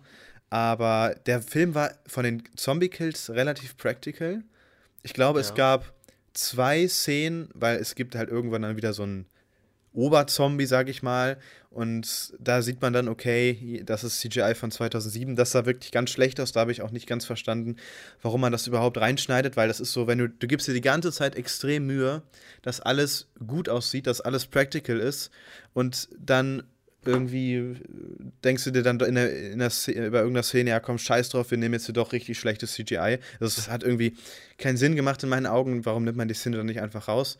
Aber es war wirklich einfach ein relativ stumpfer, bekloppter Zombie-Kill-Film. Aber dadurch, dass wirklich, ne, also die ganzen Zombies, die hier dann getötet wurden, das, das war halt alles sah zumindest so aus, als ob es wirklich einfach wirklich Leute waren, die halt gut maskiert waren und so.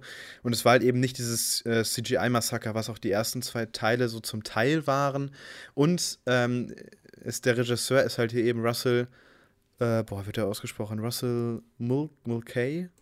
Ähm, halt eben nicht ähm, W. Wes Anderson, der ja den Rest der Resident Evil-Filme gemacht hat. Und ich ja. glaube tatsächlich, weil Anderson ist halt so ein, das ist so ein richtiger Trash-Regisseur, der irgendwie viele Filme gemacht hat und damit auch immer ganz gutes Boxoffice erzielt, aber die haben halt eigentlich immer eine ziemlich miese Qualität. Und ich glaube wirklich, dass, dass der Film auch wirklich davon profitiert hat, dass er in dem Fall nur noch Produzent war und eben nicht mehr äh, mhm. Regisseur. Mhm. Ähm, vor allen Dingen für diese, ich, also ich glaube, habe einfach das Gefühl bei äh, Paul W. S. Anderson, dass der am, am Set ist und sagt, ja komm, das machen wir in der Postpro, das machen wir auch in der Postpro, ja, das auch in der Postpro. ähm, ne? Und dann ist die Postpro aber dann doch nicht oder hat dann vielleicht auch doch gar nicht so viel Geld, wie sie bräuchte, um das dann noch ausbügeln zu können. Ja, und das ist das, eigentlich schon ein schlechtes Zeichen, wenn man sagt, machen wir in der Postpro. Ja, ne, aber so, so stelle ich mir das vor, weil ja. ich war wirklich, ich habe wirklich, also weil wir haben halt, ich habe jetzt einen Film am Wochenende geschaut, äh, wir haben den halt geguckt, weil wir nebenbei auch ein bisschen was trinken wollten und ich, es war wirklich, es waren 90 Minuten, die waren richtig schnell vorbei. Ich hätte das nicht gedacht, dass der Film halt einfach so okay ist. Ja, ich, okay. ne, also es ist auch keine Riesenempfehlung, muss man nicht gesehen haben, aber es ist nicht so diese mega Folter, sage ich mal, die ich jetzt so erwartet hatte.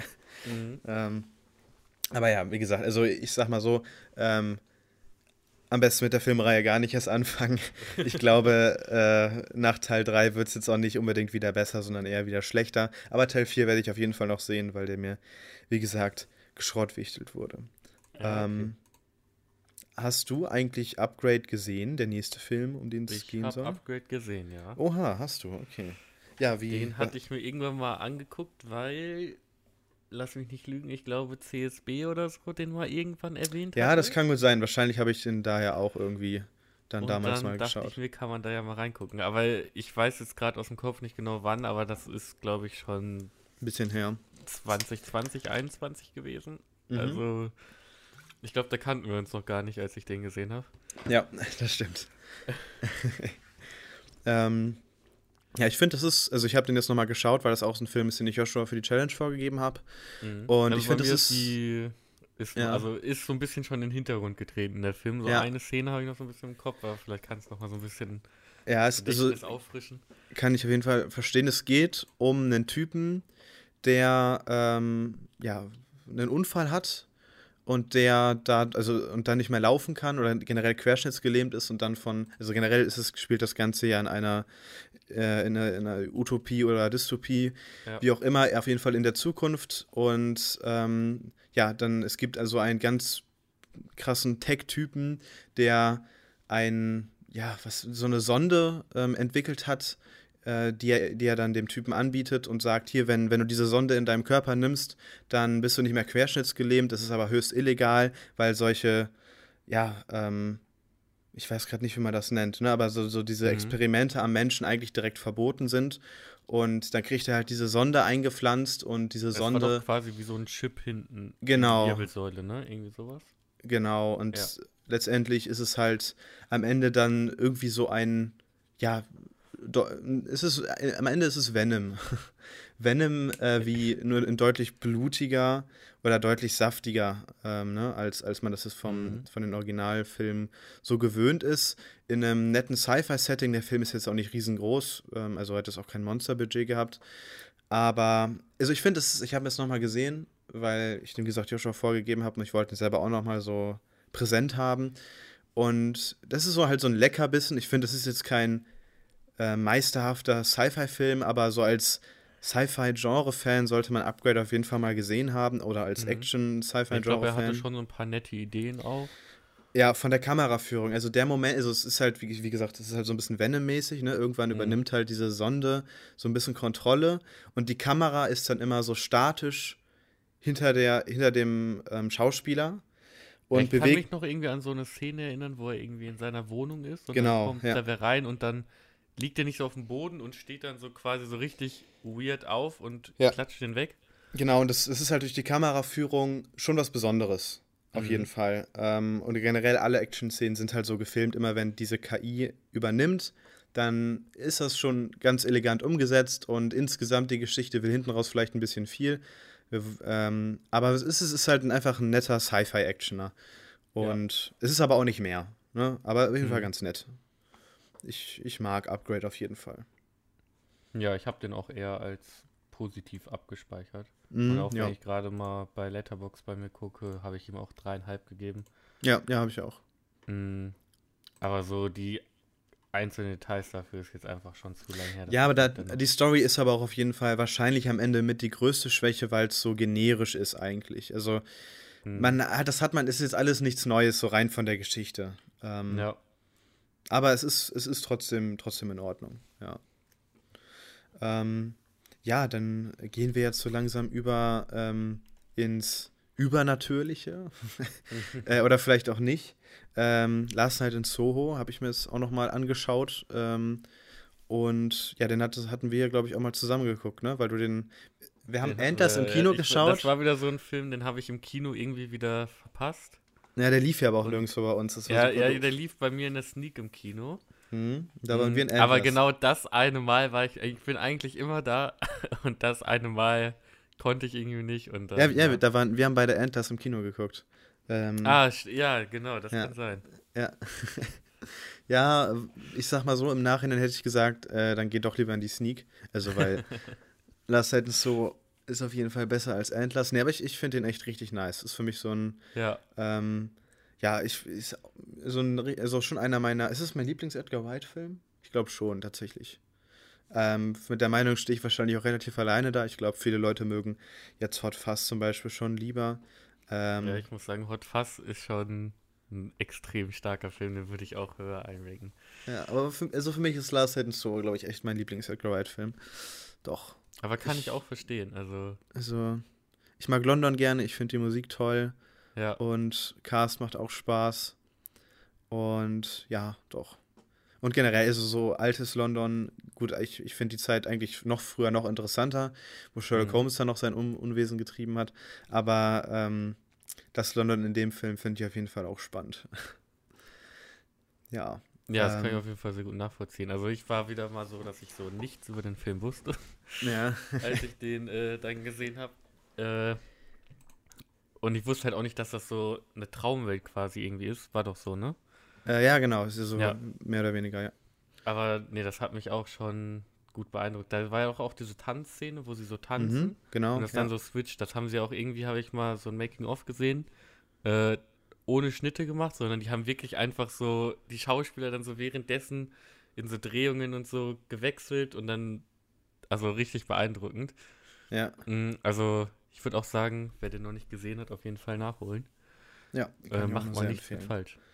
Das würde ich auch sagen.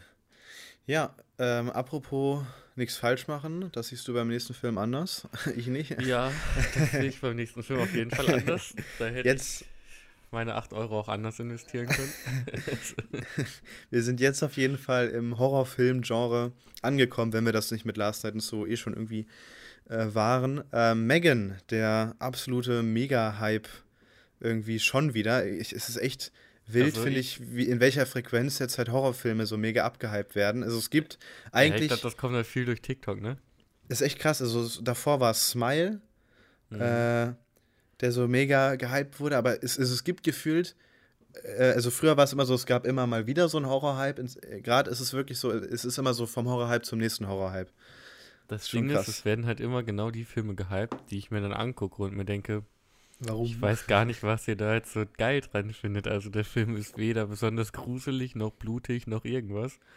Ja. Äh, also, ich meine, bei Megan darf man halt echt nicht die Erwartung haben, dass es gruselig ist. Also ich muss sagen, ich ja. bin mit der Erwartung reingegangen, das wird lustig. Also ich habe eigentlich nur gehört, dass er lustig sein soll. Also ich muss sagen, ich habe jetzt auch nicht lautstark gelacht oder so. Ich fand den halt ganz nett.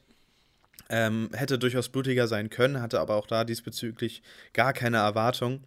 Und wenn man wirklich nur mit der Erwartung reingeht, das wird lustig, dann finde ich, kann der eigentlich schon überzeugen, weil er hat seine ein, zwei intensiveren Momente, seine ein, zwei lustigen Momente und ist halt ganz okay, ganz nett mhm. gemacht. Mhm. Deswegen. Also ich muss sagen, ich war ein bisschen schockiert, als ich gehört habe, dass er wirklich 25 einen, einen zweiten Teil bekommen soll. Mhm. Weil ich mir dachte, ah, warum? Was wollte da denn jetzt noch erzählen? Mhm. Ich, also ich bin, glaube ich, auch mit der falschen Erwartung reingegangen. Ich bin wirklich mit der Erwartung reingegangen, okay, das wird jetzt ein richtig schönes Gemetzel.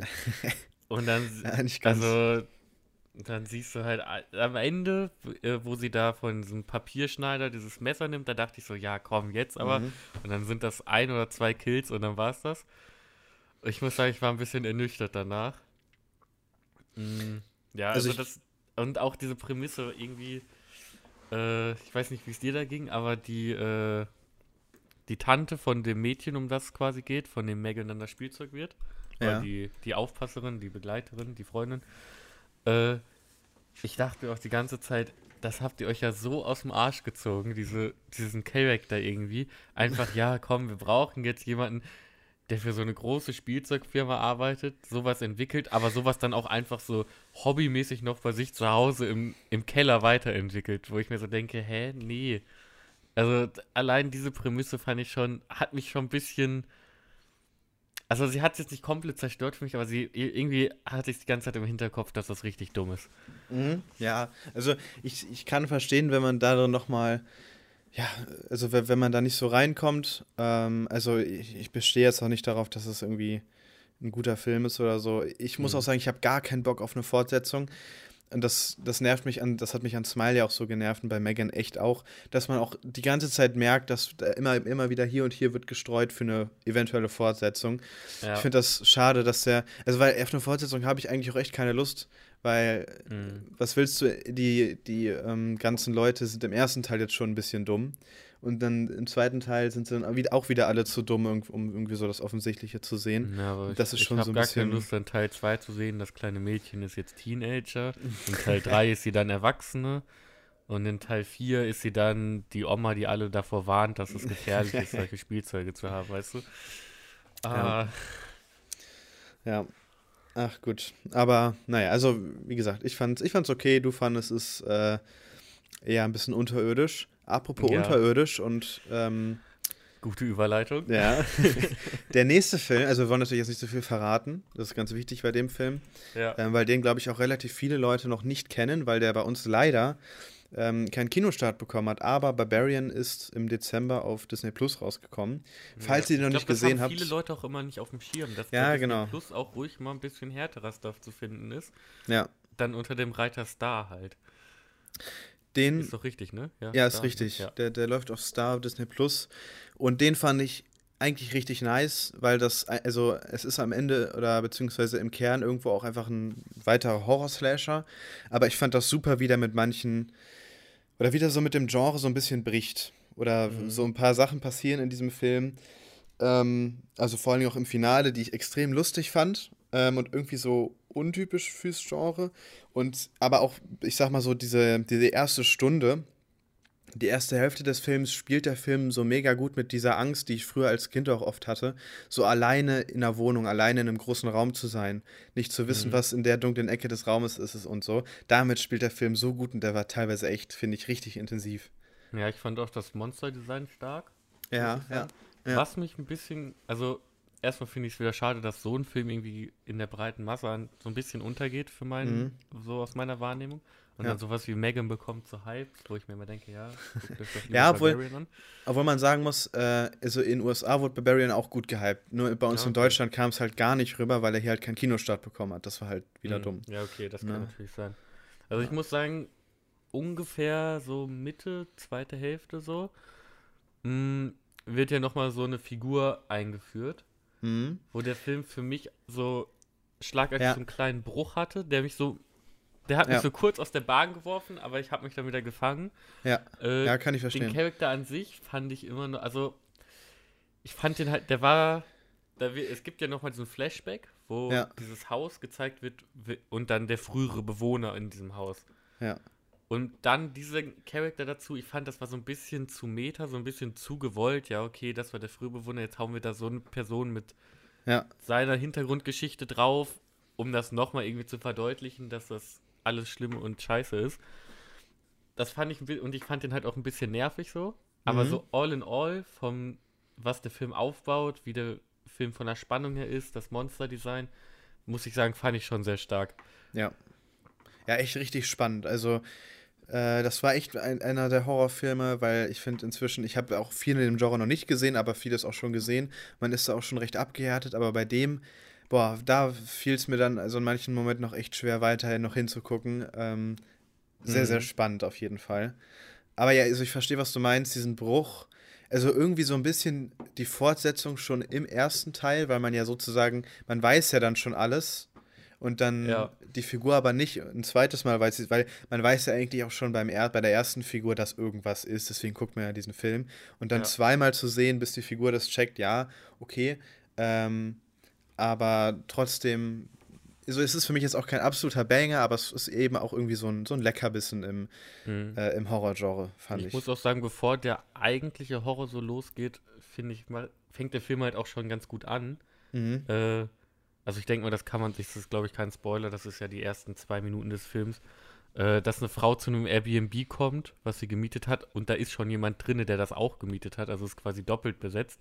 Und allein diese Situation zwischen den beiden, die ist schon stark. Äh, fand ich auch schon stark. Allein schon, ja. für ihn ist eine doofe Situation, da kommt auf einmal eine fremde Frau, er weiß nicht, was das ist. Für sie ist auch eine Scheißsituation, da ist ein fremder Mann in dem Haus, was sie gemietet hat und weiß, beide wissen nicht, können sie einander irgendwie vertrauen oder irgendwie, das fand ich auch schon sehr stark. Und der Typ, der halt da drin ist, ist halt Bill Skarsgård. Also, ich meine, wer Pennywise auch mal in einer anderen Rolle sehen möchte, für den ist der Film auf jeden Fall auch was. Ja. Ja, und ich fand vor allem auch äh, im Finale. Ähm, ich mhm. möchte jetzt auch nicht zu viel vorwegnehmen, aber ähm, ich weiß nur, dass ich am Ende das Verhalten des Monsters fand ich so untypisch, untypisch fürs Genre oder so. Ich musste mhm. echt lachen. Fand ich sehr erfrischend irgendwie. Ich fand die ganze Motivation des Monsters war halt nicht nur ein Monster, was halt böse ist, weil es halt ein Monster ist, sondern ja. es hatte so eine, so eine tiefere Bedeutung, in die man sich durchaus auch reinversetzen kann, ja, man, man auch so ein ja. Stück weit nachvollziehen kann. Ja, das und das, das ist man einfach nicht gewöhnt, weil normalerweise ist es immer nur, oh, Michael Myers äh, und ja, er ist unsterblich und er tötet einfach, weil er so böse ist.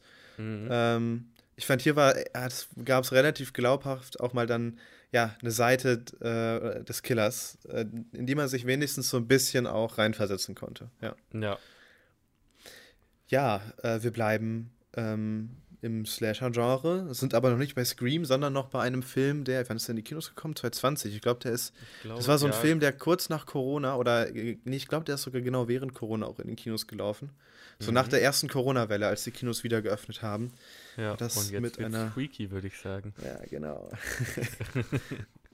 Er ist bei mir schon ein bisschen her, muss ich sagen. Ähm, ich kann mich, also ich weiß nur, dass er sehr blutig war, ne? Der war echt brutal ja, ich. also das, ich muss auch sagen, es hat mich überrascht, wie brutal er war. Mhm. Habe ich jetzt so auch nicht erwartet. Aber ich muss auch sagen, ich war auch sehr überrascht, wie extrem lustig ich diesen Film einfach fand. ja, okay. Also, ja. einfach durch diesen, ja, dass ein Rollentausch ist, ist ja, denke ich, auch kein Spoiler, ne? Nee, das kann man, das, das ist ja die Prämisse des Films. Die Beschreibung, ja. ne, von dem Film. Ja. Alleine wie dieser erwachsene Mann, Vince Vaughn, ich hoffe, ich habe es richtig ausgesprochen, ja. einfach so ein 16, 17 Jahre altes Mädchen spielt und mit seiner Gestik und Mimik und wie er redet, von seinem Verhalten, grandios. Und wie sie auch einfach diesen schon ein bisschen älteren Mann spielt. Also, es ist einfach, ich weiß nicht, ich musste sehr laut, sehr oft lachen. Ja. Mm, und ja, also dadurch, dass ich halt auch bei so Horrorfilmen eigentlich das ganz gerne mag, wenn es auch mal ein bisschen brutaler und blutiger wird, da kommt man in diesem Film, denke ich, auch ganz gut auf seine Kosten. Ja. Mm, ja. Also es ist halt nicht dieser klassische Horrorfilm, dass man so Angst irgendwie die ganze Zeit hat. Es ist eher wie eine, ist eine Horrorkomödie, kann man, denke ich, so sagen. Ne? Also ja, ja, auf jeden Fall. Obwohl er, also wie gesagt, ich hätte nicht gedacht, dass es, also, dass es so Slasher-mäßig wird. Also, das fand ich mhm. echt ja, aber ich fand den echt auch, also es ist einfach ein sehr unterhaltsamer ähm, Horror-Slasher. Der aber trotzdem, ja.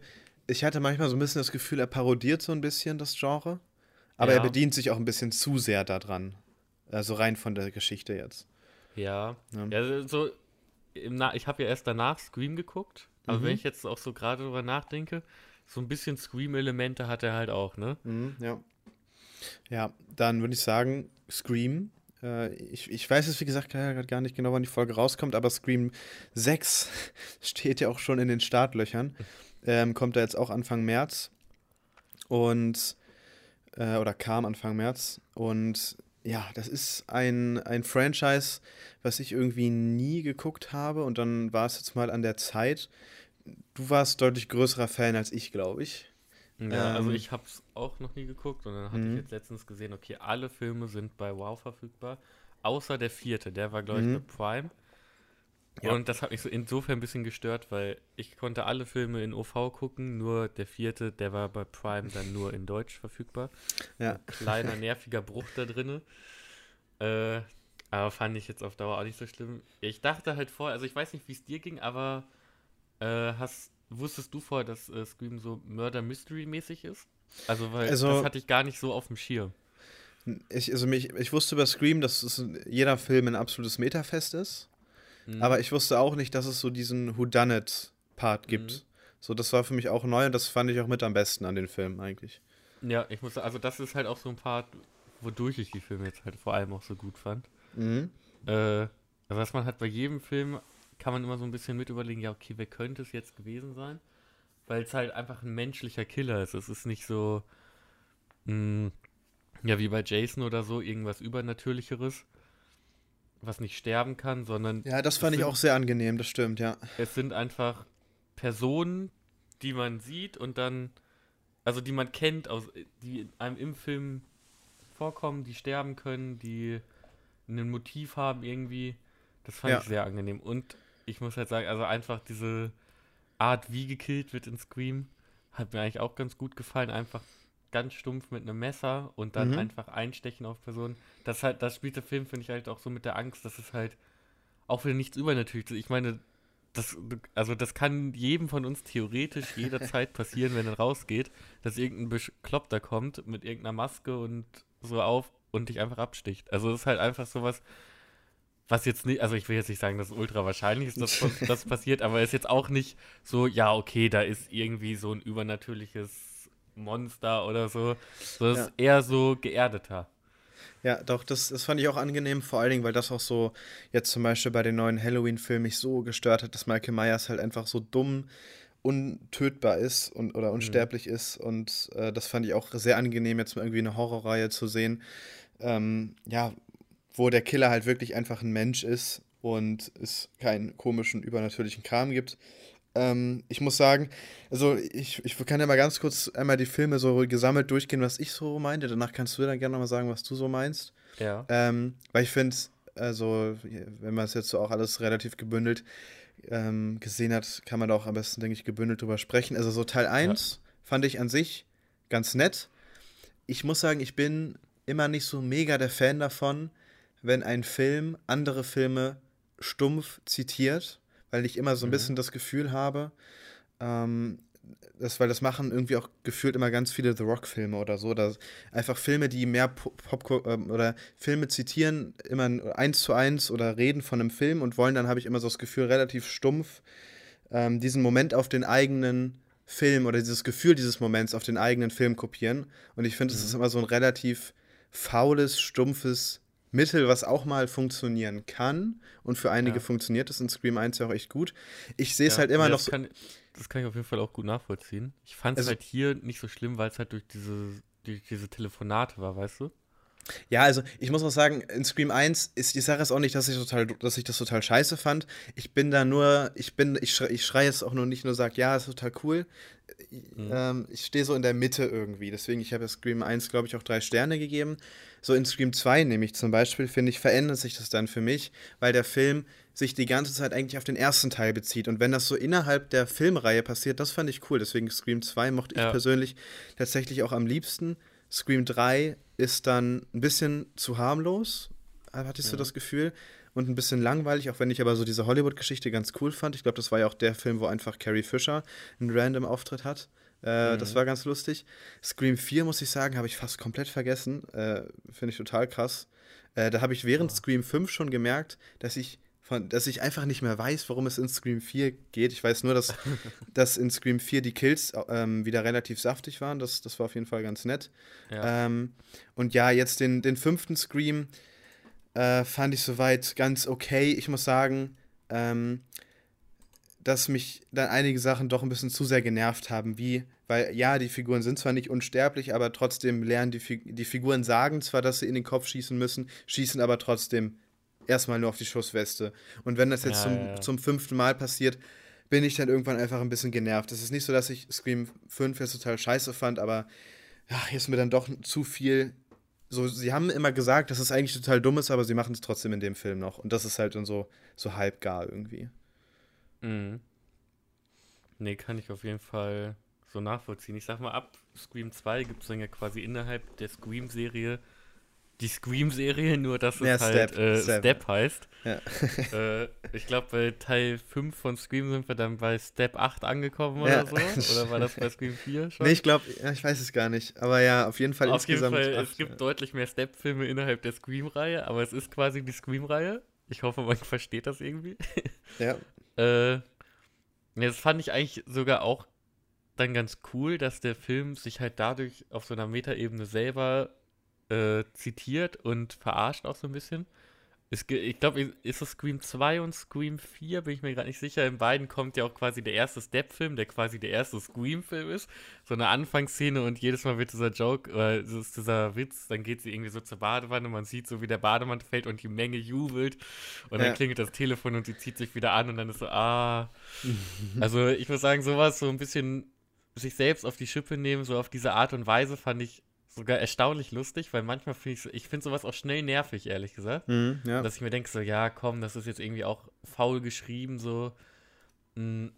Aber muss ich sagen, fand ich hier gar nicht so. Äh, ja, also für mich war der äh, erste und der vierte Scream auf jeden Fall die besten. Ach, da krass, echt der vierte? Einfach saftig. Ja, okay. Und einfach äh, bei Scream 4 weil auch das mit so einem Stabaton und diesen äh, Movie Freaks, also dieser Filmclub da mit diesen. Ach, das war das, ne? Ja, das okay. war das. Ich, ah. muss, ich muss sagen, ich mochte die Charakter einfach. Also okay. irgendwie waren die mir sympathisch, weil die auch mhm. so filmverrückt waren und ich dachte so, ja, da kann ich mich schon ein bisschen drin wiedersehen, ja. dass man so viele Filme guckt und so. Und da waren halt auch echt viele Referenzen so in so Postern oder was man so gesehen hat. So in irgendwelche Horrorklassiker auch.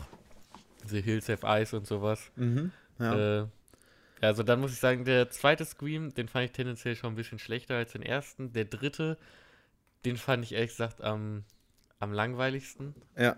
Ja, das, äh, das war der mit dem Hollywood, ne? Ja, ja, genau. Der, ja, ja der, da ist wirklich lange Zeit auch einfach nichts passiert. Und ja. da, da hat man irgendwann den Punkt, äh, finde ich, erreicht gehabt, wo man sich gedacht hat, könnt ihr jetzt einfach sagen, wer es war, es reicht. Ja. ne? ja. Äh, ja, mit dem vierten ging es dann halt für mich quasi wieder auf das Niveau vom ersten, muss ich ganz ehrlich sagen. Also okay, da ja. hatte ich wieder echt viel Spaß mit. Ja, und der äh, aktuelle, der fünfte, ja, der war wieder so ein bisschen. Was ich, ey, was ich beim fünften aber voll gefühlt habe, das fällt mir gerade wieder ein. Da gab es ja diese mega nice Anspielung mit, dass Step 8 ja so scheiße sein soll und dass ja der äh, von dem Regisseur ist, der auch Knives Out gemacht hat, diese Star Wars-Referenz, ne, dass man, so, dass, ja. dass, dann darüber gesprochen wurde, ja, dass man die DNA des Franchises hätte nicht so verändern dürfen und dass ja. man nicht so komplett auf die Fans scheißen soll. Das habe ich sehr gefühlt. ja, ko konnte ich so unterschreiben. Aber stimmt, das, das ja. mochte ich an, an äh, Scream 5 zum Beispiel auch noch ganz gerne. Mhm. Ja. Nee, also Scream 5 hatte, fand ich auch seine Momente, aber ja. irgendwie war mir dann dieses, äh, ich, ich, irgendwie die ganzen Killer davor, also jetzt außer bei 3 vielleicht, fand ich irgendwie cooler als mhm. jetzt den in äh, Scream 5, weil Scream 5 war irgendwie so, ja, sie will einfach nur ich habe ihre Motivation nicht so richtig verstanden, weißt du? Ja. Sie war ja, irgendwie böse, damit sie böse ist irgendwie und dann auch so, ja. dann noch so weird mit ihrer Affäre und dann ist die aber auch scheißegal. Hauptsache, sie bekommt den Fame. Ich glaube, es ging um einfach um Fame, oder? Ja, ich Das war halt so ein richtig stumpfes irgendwie Motiv, fand ich. Und da fand ich die anderen irgendwie cooler, die anderen Killer. Mhm. Ja. Ja, nee, absolut. Also das, das kann, also ich fand die Auflösung jetzt auch nicht so super. Ja. Und ja, aber ich habe, also ich muss sagen, ich habe das Franchise jetzt aber auch echt so ein bisschen über. Also ich mal sehen, was sie jetzt in Teil 6 machen. Mhm. Ähm, und vor allen Dingen, weil es dann auch der erste Scream im Kino ist. Ähm, ich, ja. Vielleicht spielt das auch nochmal so ein bisschen mit rein. Ähm, aber es ich ist auf jeden sagen, Fall. ja. Ja?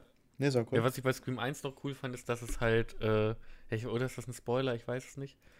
Aber der Film ist von 96. Eigentlich kann man eigentlich nicht mehr so viel spoilern, oder? Im Notfall 30 Sekunden skippen, du hast 30 Sekunden Zeit. Ja, okay, also äh, dass es da halt zwei Killer sind, fand ich halt auch nochmal so ein, mhm. äh, eine nette Idee, die ich zum Beispiel jetzt nicht so habe kommen sehen. Mhm. Am Anfang. Mh, hm, ja, genau. Ich hoffe, die Leute, die es noch nicht geguckt haben, haben geskippt. äh, sonst könnte es schon doch ein Spoiler gewesen sein. Mm, ja, aber wie du schon sagst, so der sechste im Kino. Also ich muss sagen, ich freue mich drauf, mhm. äh, den zu gucken. Aber ich bin mal gespannt. Also ich hoffe, er wird besser als der fünfte. Wieder ein bisschen, bisschen besserer Killer und ein bisschen blutiger, kann es ruhig sein. Ja, und also was ich mir an, an Scream an sich halt wünsche, er macht sich halt über die Genre, anderen Genreableger lustig. Aber es wäre schön, wenn er selber irgendwie auch nochmal so neue Ideen mitbringen würde oder das Genre mal so ein bisschen mehr aufschlüsseln würde. Weil er sagt eigentlich halt mhm. immer nur so ein bisschen was Dummes und so, aber eigentlich macht Scream daraus immer relativ wenig. Ähm, ja, es ist immer, immer nur mehr so ein Kommentar und er macht es dann aber am Ende immer noch trotzdem irgendwie fast genauso. Und es wäre irgendwie cool, wenn man, wenn es da mal so eine revolutionäre Idee mal wieder gäbe, so jetzt in dem sechsten Teil zum Beispiel, dann wird es ja. auch für mich wieder funktionieren. Ähm, aber ja, wir werden sehen. Also der sechste Teil laut Trailer spielt ja in New York, ne? Also die anderen haben ja eher immer in dieser Kleinstadt gespielt. Ah, okay, ja. Mhm. Also da bin ich mal gespannt, wie sie das umsetzen. Äh, ja. Ja.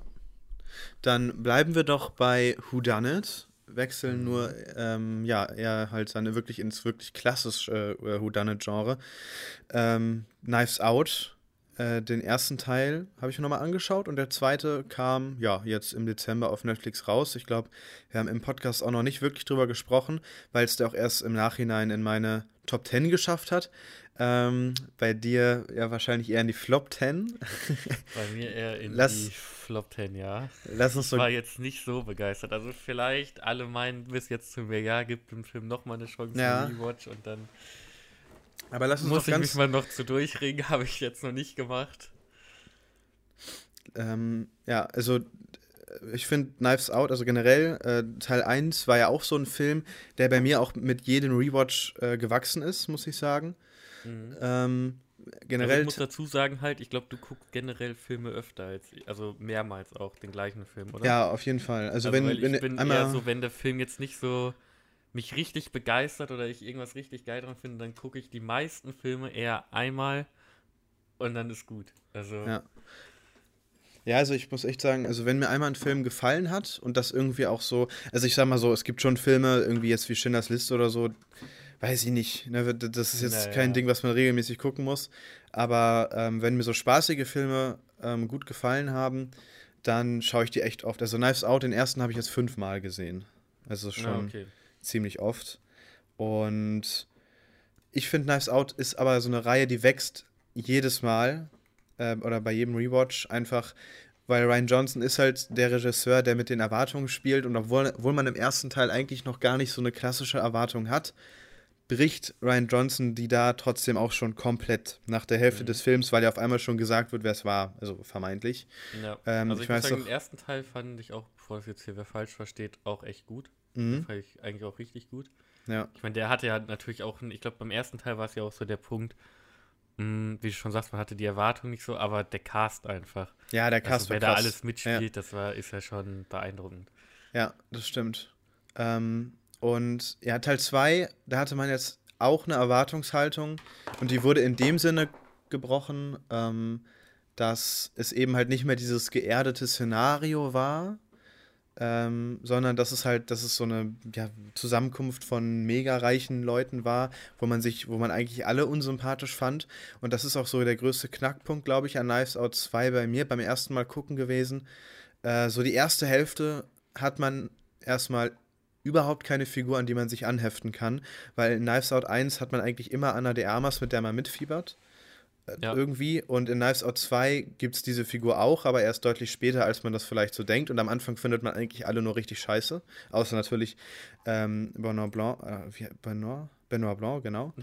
ähm, und dann ist in dieser, in dieser Kombination mit diesem mega abgespaceden Setting, es sieht auch ja, so CGI-mäßig so ganz okay aus, ist aber auch nicht, ist auch nicht mega schlecht, aber auch nicht mega überragend.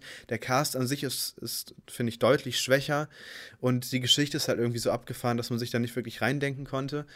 Ähm, deswegen beim ersten Mal war ich auch so ein bisschen enttäuscht und beim zweiten Mal gucken äh, war ich krass, wie viel besser, besser ich ihn fand. Also das war wirklich so eine extreme Steigerung. Ähm, also weil ich habe dem, das ist jetzt dann im Nachhinein auch noch auf meiner Top 10 äh, gelandet, weil er mir beim zweiten Mal nochmal so viel mehr Spaß gemacht hat, weil man direkt von Anfang an wusste, hey, mit der Figur kann ich mitgehen.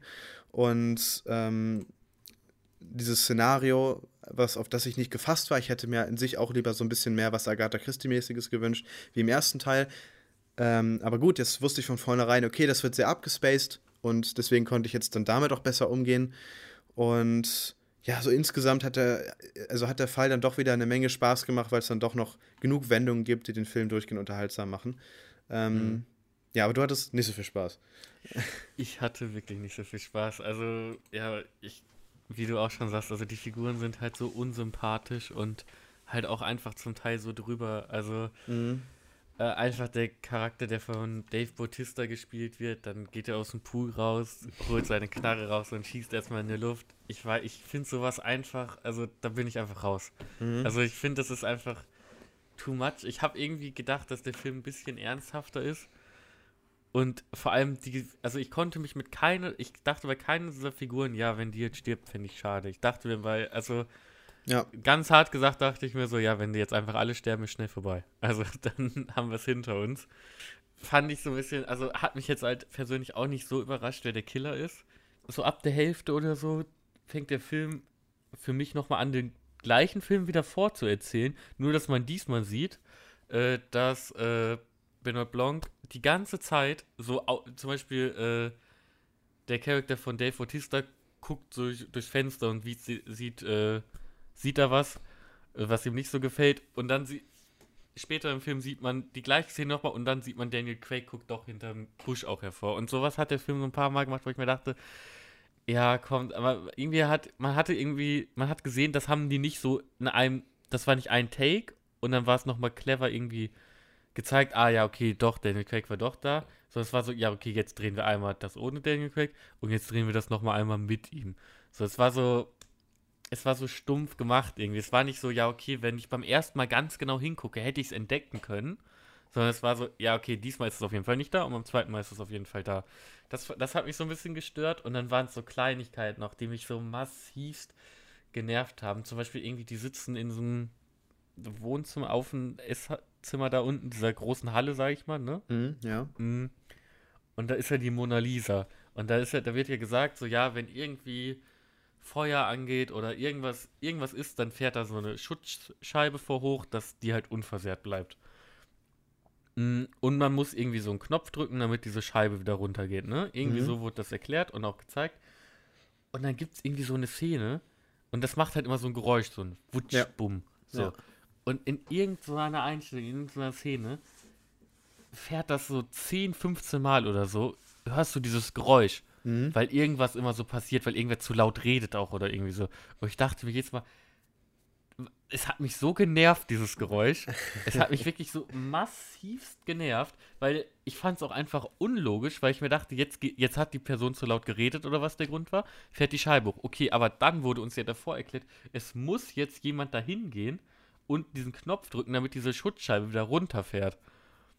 Und das war nicht, also in der Reihen, in der Geschwindigkeit, wie das hochgefahren ist, war das für mich so unlogisch und dieses Geräusch dazu, es hat mich einfach, ich war einfach wirklich, ich war schon ein bisschen sauer, muss ich sagen, weil es mich einfach so, ich fand es so kacke. Und dann, ja, also auch am Ende wieder so CGI-Feuer, nervt ja. mich auch maximalst, mhm. dieses CGI-Feuer zu sehen, da denke ich mir auch jedes Mal, entweder fackelt doch bitte irgendwas in real ab, und filmt das oder lasst es einfach sein. Oder gebt den CGI-Leuten mehr Geld oder Zeit, dass sie das ordentlich machen können. Ja. Aber nicht mehr dieses hingerotzte Feuer. Das geht mir auch so massivst auf, auf die Nerven. ja, also, ja, kann ich verstehen. Ja. ja. Ja, das waren dann halt so ein paar kleinliche, vielleicht rege ich mich da auch zu sehr drüber auf, aber irgendwie. Ja, also ich glaube, wenn, wenn du dem Film nochmal irgendwann die Chance gibst, ähm, also dadurch, dass du jetzt diesen Twist schon kennst, guckt sich diese erste Hälfte nochmal ganz anders. Und ich glaube mhm. auch dieses, ja, dieses Szenario, was so extrem drüber ist, damit hat man halt einfach nach dem ersten Teil nicht gerechnet, weil das so, das, das erste äh, der erste Film ist ja fast so ein bisschen britisch, so, ne? Also dieses Ja. Landhaus, wo dann die ganzen ähm, feinen Leute sind. Und nur der, der zweite Teil ist ja wirklich maximal was anderes. Ich glaube auch, wenn man das jetzt schon so weiß, ist es auch schon nochmal so, so ein bisschen anders. Ähm, ja, und vielleicht äh, regen dich dann diese Kleinigkeiten nicht mehr so auf, äh, wenn du dann an sich so mehr drin bist. Ja. Ähm, Ja, also ich habe danach ja auch ein paar Kritiken gelesen und so und da sind auch so ein paar Kleinigkeiten drin, äh, die wohl ganz clever sind, die mir dann auch nicht so aufgefallen sind beim ersten Mal Mhm. gucken. ja. Also ich denke schon, dass ich dem auf lange Sicht nochmal einen Rewatch gönnen werde. Aber ich will Wenn jetzt Teil nicht drei sagen, das mache ich rauskommt. nächste Woche oder so. Da muss ich Ja. gucken, wann ich das irgendwie mal schaffe und wann ich vor allem auch Lust dazu habe. Ja. Weil es auch irgendwie dann trotzdem so Überwindung ist, wenn ich sehe, so ja, bis jetzt fand ich ihn nicht so gut und dann nochmal gucken. ja. Aber auf lange Sicht werde ich das wohl machen. Spätestens bevor der dritte Teil rauskommt, der bestimmt auch kommen wird, denke ich mal. Ja, doch, also ich weiß gar nicht wann, aber kommen würde auf jeden Fall. Ja. Ähm, ja, äh, ich kann noch ganz kurz einen Whodunit-Film abhaken, den ich noch geschaut habe, äh, der auch auf Netflix rausgekommen ist. Ein italienischer äh, Seven Woman and a Murderer. Ist wirklich so ein ganz klassischer, ja, irgendwo Agatha Christie-Film. Also es ist nicht Agatha Christie, aber so sehr darauf gemacht. Auch Ja. wieder ein abgeschiedenes Landhaus, wo dann verschiedene Charaktere drin sind. Ähm, alle sind ganz fein angezogen. Ja, war aber ein bisschen halbgar. Also, weil das war so ganz, so, das war so italienisches Theaterschauspiel, hatte ich das Gefühl. So alle sehr am Overacten und sehr krass in ihrer Rolle drin. Und so großartig ist die Auflösung jetzt auch wieder nicht. So, es war nicht furchtbar, man konnte sich das gut angucken, der geht auch nur 80 Minuten. Aber nochmal bräuchte ich das Ganze nicht. Aber wenn man mal so, es ist auch so ein Weihnachtsfilm, es ist so ein weihnachtliches, ähm, oder es ist schon sehr auf Weihnachten gemacht. Ähm, also für die nächsten Feiertage, falls man da irgendwie einen seichten Whodunit-Film sich mal angucken möchte, ähm, ist das eine Möglichkeit, aber ist auch echt kein Must-See. Ähm, ein anderer Netflix-Film, der auch zur Weihnachtszeit rausgekommen ist, aber nichts mit Weihnachten zu tun hat, ist White, Now, äh, White Noise von Noah Baumbach, der auch, äh, ja, Marriage Story, einen der stärksten Netflix-Filme überhaupt gemacht hat, wahrscheinlich. Äh, kann White Noise daran anknüpfen? Was meinst du? Äh, Marriage Story fand ich damals sehr stark. Mhm. White Noise, muss ich sagen, kann da meines Erachtens nach nicht anknüpfen. Ja. Also White Noise ist so ein. Film, ich habe den geguckt und Der war lang. ist ehrlich gesagt nicht viel hängen geblieben.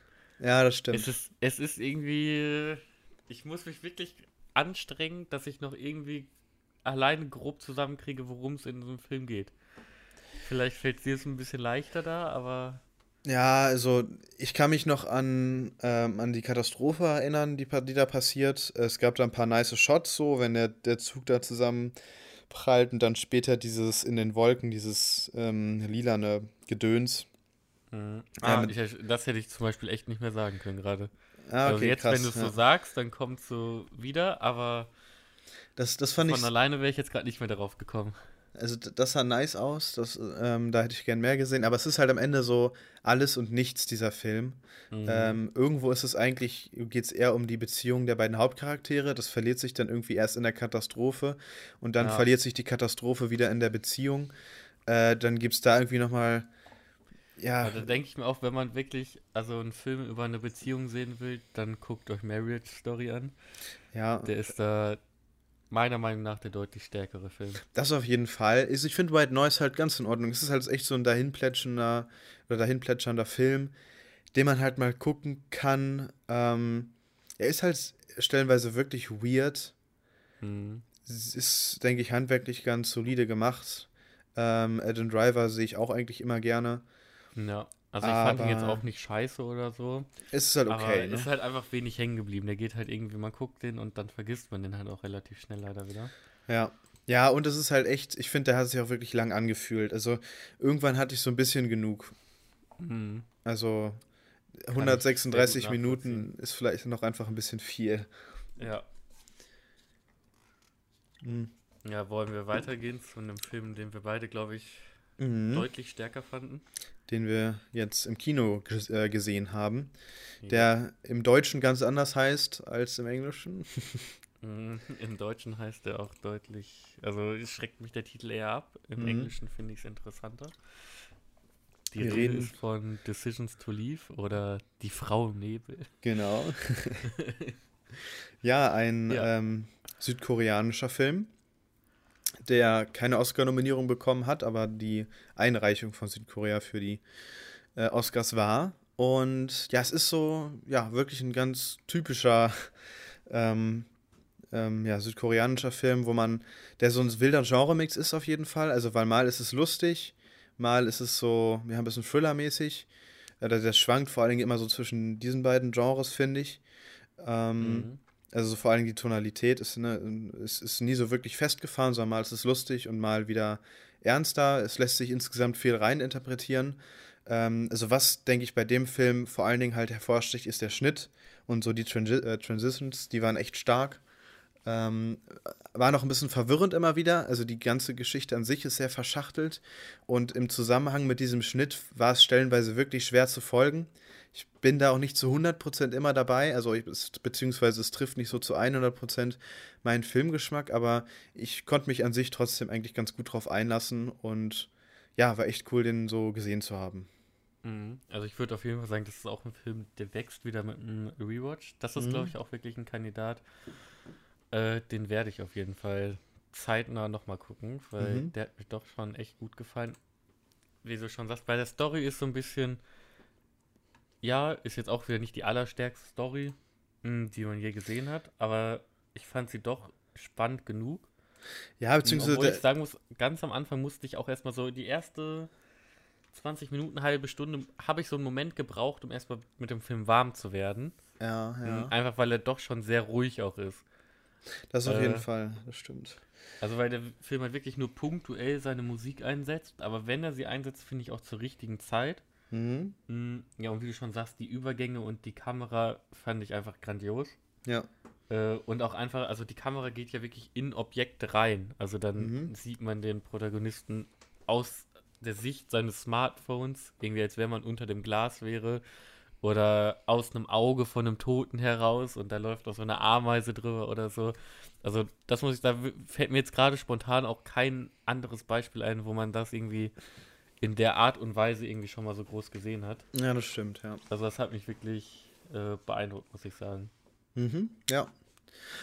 Doch, also ich, wie gesagt, das, das war echt, also in den Punkten auf jeden Fall ähm, sehr außergewöhnlich. Also ich würde sagen, auch rein von der Geschichte, das, also Ah, ich, ich weiß gar nicht, ich würde gar nicht mal sagen, dass sie schlecht ist. Also ich glaube. Nee, das würde ich auch nicht da, sagen. Da, oder, oder, die ist schon was Besonderes, auch die ist was Besonderes. Sie ist halt irgendwo nur recht verschachtelt so erzählt, so passend zum mhm. Schnitt irgendwo. Und ja, ich kann für mich da einfach noch nicht so gut abgrenzen. Ähm, ist das jetzt verschachtelt, kompliziert, blöd oder ist das verschachtelt, kompliziert, künstlerisch gut? Da kann ja. ich für mich irgendwie noch nicht so ja, das kann ich für mich irgendwie noch nicht so wirklich definieren. Jetzt, deswegen, ich stehe da noch so in der Mitte. Ich fand es nicht, nicht wirklich geil, aber ich fand es deswegen auch nicht doof. Mhm. Ähm, weil also ich fand ich glaube, wie gesagt, der wächst halt mit dem Rewatch. Aber ja. was du meinst, das meinte Tim auch zu mir. Mhm. Äh, er meinte irgendwie, in der Mitte des Films, wo einmal dieser Bruch dann richtig ist, da dachte er irgendwie kurz, dass so, das wäre das Ende des Films, so weißt Ja, du? ja. Also ich kann schon nachvollziehen, aber ich glaube, wenn man das jetzt halt weiß, dass es so ist, äh, dann, also dann, dann stellt man sich ja darauf ein und ich glaube, dann gewinnt der Film nochmal eine ganze Menge. Ja, also der Film öffnet halt auch immer so Klammern und schließt sie wieder oder beziehungsweise die Figuren finden sich so in, in manchen Situationen irgendwie doppelt wieder, aber äh, wenn sie sich das zweite Mal in dieser Situation befinden, hat sich irgendwie schon wieder so viel verändert, ähm, dass das irgendwie schon nett geschrieben ist, aber ja, das, ich, das, ich muss den auch nochmal sehen, um das irgendwie so, ja, vernünftig für mich einordnen zu können. Ja, mhm. das, das auf jeden Fall. Ähm, ja, willst du noch was zu äh, Decision to Leave loswerden? Uh, außer geht, uns, geht ins Kino und guckt ihn euch an, habe ich gerade, glaube ich, alles gesagt erstmal. Okay. Dann, ähm, ja, wollte ich noch mal ganz kurz über Tom Hanks reden. Ich weiß gar nicht, hast du Sully gesehen? Äh, nee. Okay, dann auch nur kurze Empfehlung für dich. Wenn du mal Bock auf einen Tom Hanks-Film hast, dann schau dir ja. Sully unbedingt mal an, äh, Regisseur Clint Eastwood. Und ja. ist ein Film, der auf einer wahren Begebenheit beruht. Und zwar geht es da um äh, ja, Tom Hanks, der Sully spielt, Sullenberger, der eine, ja, so ein, so ein, so ein Flieger, ähm, keinen riesigen Airbus oder keine Boeing, sondern so ein, so ein Regionalflugzeug, also schon auch ein bisschen größer, äh, womit man halt in Amerika rumfliegt, äh, im Hudson River mhm. gelandet hat in New York. Ah, okay, ähm, aber ja, davon hat man schon mal gehört, glaube ich, oder? Also ja, genau. Also 2009 ist das auch real passiert. Ja, ähm, ja wahrscheinlich, ja, okay, dann habe ich es irgendwie dann mal so mitgekriegt. Genau, ah, okay. also so ganz am Rande habe ich das damals auch mitbekommen und genau, es ist eben eine Verfilmung dessen. Ist ein sehr düsterer Film, weil es halt eben, ähm, der Film spielt relativ viel mit der Psyche auch von Tom Hanks, was das so mit ihm macht, weil halt eben in diesem Film aufgeklärt wird, ob das die richtige Entscheidung war, das Flugzeug eben in diesem Hudson River zu landen oder eben nicht. Und okay. Aber ähm, was wäre die Alternative gewesen? Einfach alles. Das, das zeigt der Film am Ende auch, genau. Okay. Ähm, aber trotzdem ähm, ich ich finde, also der Film, die, die größte Schwäche von Sully ist, dass Clint Eastwood der Regisseur ist, weil Clint Eastwood macht sehr, sehr amerikanische Filme und Sully ist wirklich so amerikanisch, wie es nur maximal geht. Das mhm. heißt, ähm, sehr heroisch. Also es wird, also obwohl, ich meine, immerhin ist Tom Hanks ein oder ein Schauspieler, ähm, der das irgendwie noch ein bisschen kontern kann. Also der packt schon viel rein in die Rolle. Das, äh, der, der spielt das wirklich relativ dezent, sage ich mal. Ähm, oder beziehungsweise, wenn man jemanden irgendwie so als Helden ähm, definieren möchte, dann nimmt man das bei Tom Hanks noch sehr gerne an, so, den mag man halt eigentlich soweit ganz, oder ich kenne jetzt niemanden, der sagt, boah, Tom Hanks ist aber ein Scheißschauspieler, ne, oder Tom Hanks spielt halt mhm. oft so diese liebenswerten Rollen, deswegen, er passt da noch ganz gut rein, ähm, aber das ist so die größte Schwäche, dass es halt wirklich sehr amerikanisch ist, aber ich fand ihn wirklich ähm, sehr gelungen. Sally geht doch gar nicht lang, 90 Minuten, aber einen, ja, ein sehr, sehr äh, solider Film oder sehr guter Film von Clint Eastwood. Ich mag ihn eigentlich echt gerne. Ich habe dem vier Sterne gegeben. Und ja, ja passend dazu ist jetzt noch ähm, ein Film in die Kinos gekommen. Also, beziehungsweise ist auch schon wieder raus, wahrscheinlich, wenn der Podcast online geht. Aber ähm, A Man Called Otto ist ein Film, der auf ähm, ja, einem Buch beruht. Und es gibt den Film auch schon als, ich glaube, schwedischen Film, auf jeden Fall irgendein skandinavisches ja. Land. Ähm, also es ist halt ein Remake, ein ne? gewesen vorher nicht? Genau. Ja, ich glaube, A Man Called Ovre heißt der Original. Ja, okay. Äh, heißt der Originalfilm. Äh, Ove, genau. Nicht Ovre, sondern Ove. Ähm, ja, hier sp äh, spielt Tom Hanks den grantigen, ähm, den grantigen alten Mann, ja, und ich fand den, der war super plump. Also der, der Regisseur ist Mark Forster, also nicht der Sänger, sondern der Regisseur, äh, der auch zum Beispiel den Quantum Trost Bond gemacht hat mit Daniel Craig. Ja. Ähm, obwohl man sagen muss, dass der Bond so ein bisschen unfair ist irgendwie. Also der Regisseur hat wirklich auch, also zum Beispiel Stay hat der gemacht, der ist auch ganz nett. Und ich glaube, World War Z ist auch gar nicht so doof, aber habe ich noch nicht gesehen. Ähm, mhm. Ja, ich weiß nicht, A Man Called Otto ist so ein, oder ähm, ein Mann namens Otto, ähm, ist so ein typischer Tom Hanks-Film irgendwo, der aber so ein bisschen plump ist. Also es gibt so ein paar Szenen, wo sehr stark gezeigt wird, okay, der Typ ist ganz schön grantig und ähm, es, gibt immer so ein paar Szenen, wo halt sehr deutlich gezeigt wird, wo man wirklich, ne, was du vorhin meintest, da merkt man sehr doll, wie die Knöpfe hier gedrückt werden. Mhm. Ähm, und das ist so ein bisschen, das hätte subtiler sein dürfen. ähm, ja, okay. Dementsprechend, ja, war, war soweit ganz solide, aber ich würde sagen, auch kein Must-See im Kino. Ähm, war, war soweit ganz in Ordnung. Ja, also ich habe ich hab den auch auf meiner Watchlist. Mhm. Ich habe ihn halt, ich hätte ihn theoretisch letzte Woche in der Sneak sehen können, mhm. aber ich war natürlich nicht da. äh, sonst hätte ich den auch gesehen. Also für die Sneak ist es ein guter Film gewesen. Das ja. kann man auf jeden Fall sagen. Aber ähm, ja, also ich meine, du machst das auch nichts falsch, wenn du den noch im Kino anguckst. Ähm, es mhm. gibt ja auch Leute, die ihn wirklich mehr mögen. Ich war jetzt relativ verhalten ähm, mit meiner Bewertung. Ähm, ja. Ähm, dann würde ich sagen, ähm, schließe ich die heutige Folge mit einem Film, den du wahrscheinlich absolut hassen würdest. Ähm, Jared Butler in der Hauptrolle. Also generell schon mal wahrscheinlich ein Minusargument für dich. Allerdings ja, auch. ist jetzt nicht mein Favorite-Schauspieler. Äh, Gary Oldman auch dabei, das, das sei gesagt. Ja. Ich habe mir Hunter Killer angeschaut. Das ist irgendwie so ein Film, der immer mal wieder auf Netflix oder Prime rumgeistert und ich habe ja irgendwie schon, ich schaue mal ganz gerne einen mittelmäßigen oder schlechten Actionfilm mit Jared Butler, davon hat er ja eine ganze Menge. Und Hunter Killer ist so ein richtig bekloppter, ja, Army-Film, ähm, wo es so Szenen gibt, wo du dir denkst, mh, hm, ja, wahrscheinlich äh, würdet ihr euch da in dem Moment so verhalten als US-Armee, ist klar. Und oh mein Gott, es gibt Greenscreens da drin, die, die stehen am Hafen und du siehst mhm. so sehr, dass es Studio ist. Es ist unglaublich. Also ich glaube, ich glaube, du würdest diesen Film, den würdest du, glaube ich, maximal einen Stern geben. Also es ist auch so unnötig, weißt du, weil es ob so schwierig ist, weil die werden ja irgendwo auch ein bisschen in der Bucht gedreht haben. Und die haben aber, mhm. warum auch immer, wenn es dann irgendwie mit der U-Boot-Crew was gemacht wurde, dann ähm, wurde es komplett im Studio gedreht. Und das siehst du wirklich. Es ist so schlecht gekiet. Ähm, es ist aber, ich hatte halt irgendwo, es war halt so ein bisschen lustig, bescheuert. Ich ja. kann dir gar nicht empfehlen, tatsächlich. ähm, aber ja, es ist halt, es, ich, ich habe den Film jetzt auch nicht gehasst. Es war halt so ganz unterhaltsam, ein bisschen zu lang. Und wie gesagt, so diese Jared Butler-Filme schaue ich halt ab und zu gerne mal. Ähm, ja, so ich finde, er ja, ist okay. trotzdem noch ein ganz guter so Charakterdarsteller. Aber ähm, ja, Hunter Killer ähm, solltest du auf jeden Fall die Finger von lassen. Außer du, du hast so wieder einen Film, über den du dich wirklich aufregen willst, dann ist der wahrscheinlich. Ja, ich, ne, wenn ich die Wahl habe, dann lasse ich, glaube ich, von Gerard Butler filmen. er hat die Finger. Ja, ja. Obwohl manchmal hat man ja auch so Momente, wo man einfach mal was Dummes braucht. Ja, das stimmt. Nachdenken genau. muss. Vielleicht mal in so einem Moment. Da, da ist Hunter Killer auf jeden Fall ähm, dann empfehlenswert, ja. jo, dann sind wir damit am Ende angekommen dieser Folge. Ich bedanke mich natürlich ähm, sehr für deine Zeit. Hat sehr ja. viel Spaß gemacht. Ja, fand ich auch. Immer wieder gerne auf jeden Fall. Und ja, dann, äh, falls ihr noch ähm, weitere Kritiken von Florian sehen wollt, schaut bei ihm auf Letterbox vorbei. Ähm, oder ja, sonst nochmal an sich die Liste von dieser Folge, wo ihr nochmal alle Filme gebündelt seht auf dem John-Wack-Account. Und dann würde ich sagen, hört man sich in zwei Wochen wieder bei einer weiteren Folge.